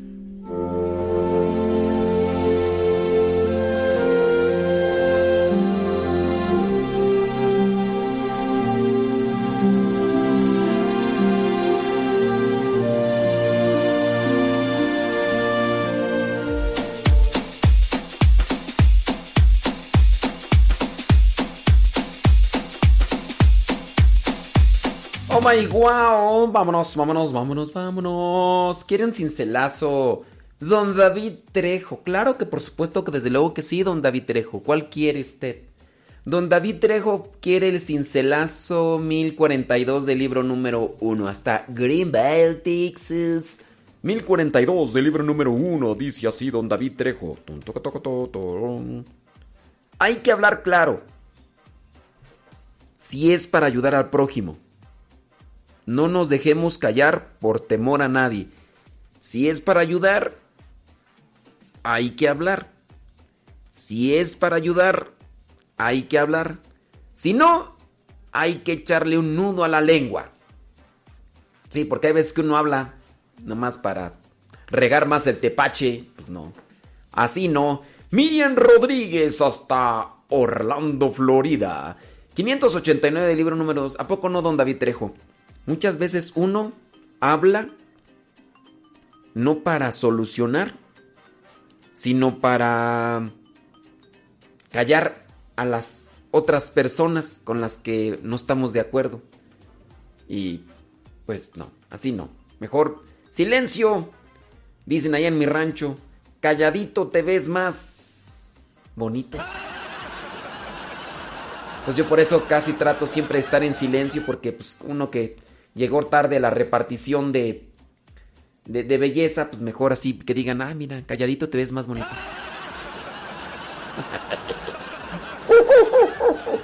¡Vámonos! Dice Miriam Rodríguez, quiere cincelazo 589 del libro número 2 hasta Florida. 589. Si fuiste creado para cosas grandes, serás o un santo o un demonio, o en este caso una diablilla, una demonia. Es que si Dios te dio talentos, hay algunos que utilizan los talentos para ser santos y hay otros que utilizan los talentos para irse más rápido con el diablo. Ey. ¿Quién hay que incluso tiene un talento para cantar? Y con la música no ayuda, perjudica. ¡Oh! Esa no te la sabías, ¿eh? ¡Tómala, papá! O con los talentos, o te haces santo, santa, o te haces hija del diablo. Vámonos hasta Columbus, Ohio, dice Alejandra Ayala, 467 del libro número 2. Dice así, pon mucha atención, 467. ¿Quieres vivir con alegría y fortaleza? Entrégate con generosidad. La entrega al Señor da sabor a la vida. La entrega al Señor da sabor a la vida. Entrégate. Aún no te siento. Ti, ti, ti, ti, ti. La entrega al Señor da sabor a la vida. Así que ahí está Alejandra Ayala. Eh, ay, Angélica León volvió a escribir. Dice, bueno, ahí será para la próxima. Angélica León, en vez de que hubieras puesto, ok, yo, es que Angélica León no, no dijimos su cincelazo porque nos dijo su cincelazo, pero no nos dijo dónde. Entonces le dijimos, Angélica, tienes que decir en dónde nos escuchas. Y en vez de escribir en dónde nos escucha, eh, dice, ay, será para la próxima.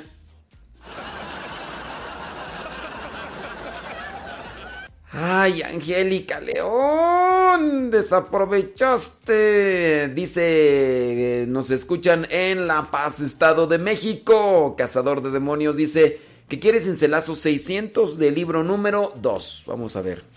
600 del libro número 2 dice así. Las obras grandes las hace Dios por medio de pocos. Las obras grandes las hace Dios por medio de pocos. Y estos pocos tienen que ser santos. Santos. Santos. Así que hay que esforzarse todos los días. Teniendo en cuenta que Dios hace prodigios siempre y cuando encuentre gente generosa. Aunque sean poquitos.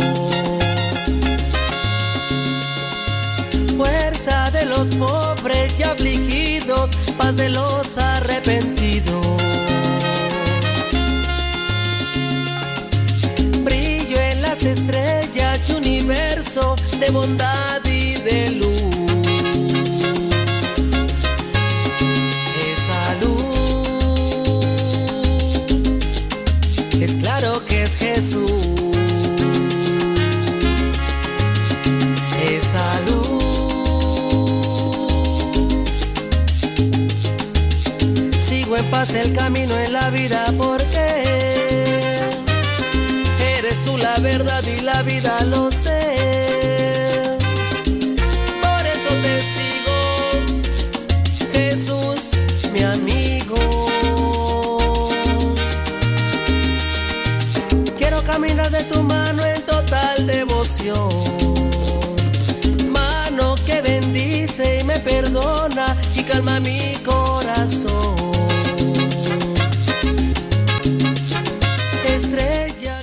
Es lo bonito. Ya llegaron los hermanos de Lío Misionero. Sí. Lío Misionero, pásenle los de Lío Misionero a Radio Cepa, porque ahí se va a transmitir el programa. Nos vamos a desconectar de. Nos vamos a desconectar de YouTube y de Facebook. Pero ustedes ya saben que si quieren seguir escuchando el programa de Lío Misionero, tan sencillito, ustedes tienen que pasar. Ustedes tienen que pasar a radiocepa.com o descargar la aplicación. Si quieres seguir escuchando Radio Cepa, pues descarga la aplicación. Descarga la aplicación y ahí puedes seguir también comentando. También puedes seguir comentando. All right, ándale pues. Ahí está, Lío Misionero. Are you ready los de Lío Misionero? Are you ready? Oh my wow. Chile pues. Eh, ¿De qué nos van a hablar hoy? La juventud. Órale pues. Bueno, ahí viene el hermano Lalo y el hermano Ramón. Lío Misionero. Solo puede ser Jesús.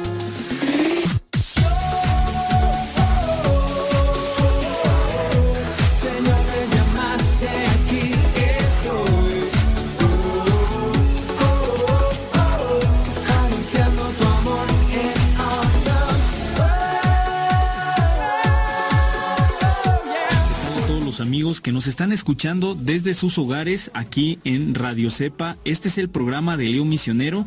Yo soy el hermano Lalo, seminarista, misionero, servidor de la palabra.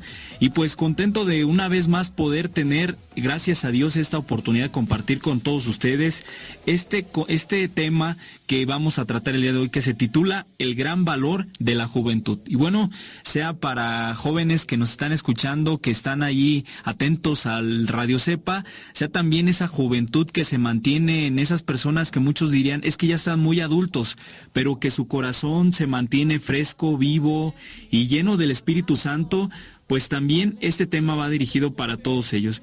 Eh, cada uno de nosotros formamos parte importante de este seguimiento hacia Jesús y hoy la invitación es para que nosotros sigamos eh, atentos a este mensaje que tenemos acerca de la juventud. Bien, la juventud es la etapa en la que los hombres están hambrientos de vida, todo lo quieren tener y todo lo quieren gustar. Es una, una etapa donde uno tiene este deseo de, de ir y avanzar, lanzarse. También es la etapa de la generosidad, del coraje y la acción.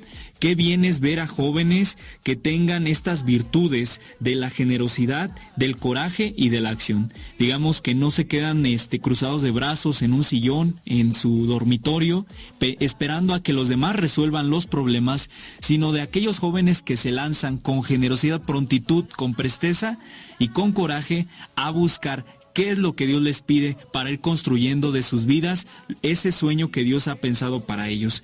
También en cuanto a los jóvenes, son aquellos que perciben los problemas, que tienen iniciativas, que traducen en acción los proyectos. Muchas veces se puede llegar a criticar al joven que no, no se lanza, que no se atreve, pero también hay muchos jóvenes que dan este testimonio donde son eh, sensibles a los problemas que se sufren en la sociedad y tienen iniciativa y que además todos aquellos proyectos que tengan los traducen en acción. Eh, qué interesante es que nosotros pongamos atención en todo aquello que nos, nosotros estamos percibiendo de la juventud. La juventud como una gran oportunidad. Eh, los jóvenes quieren vivir en plenitud.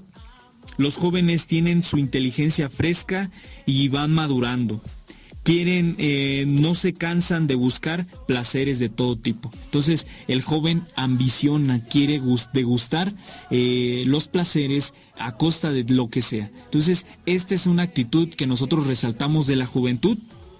Estamos tratando como mu- muchas ocasiones es importante que nosotros aprendamos a ver con signos también positivos y también críticos eh, la etapa de los jóvenes, que nosotros también podemos contribuir a que los jóvenes puedan eh,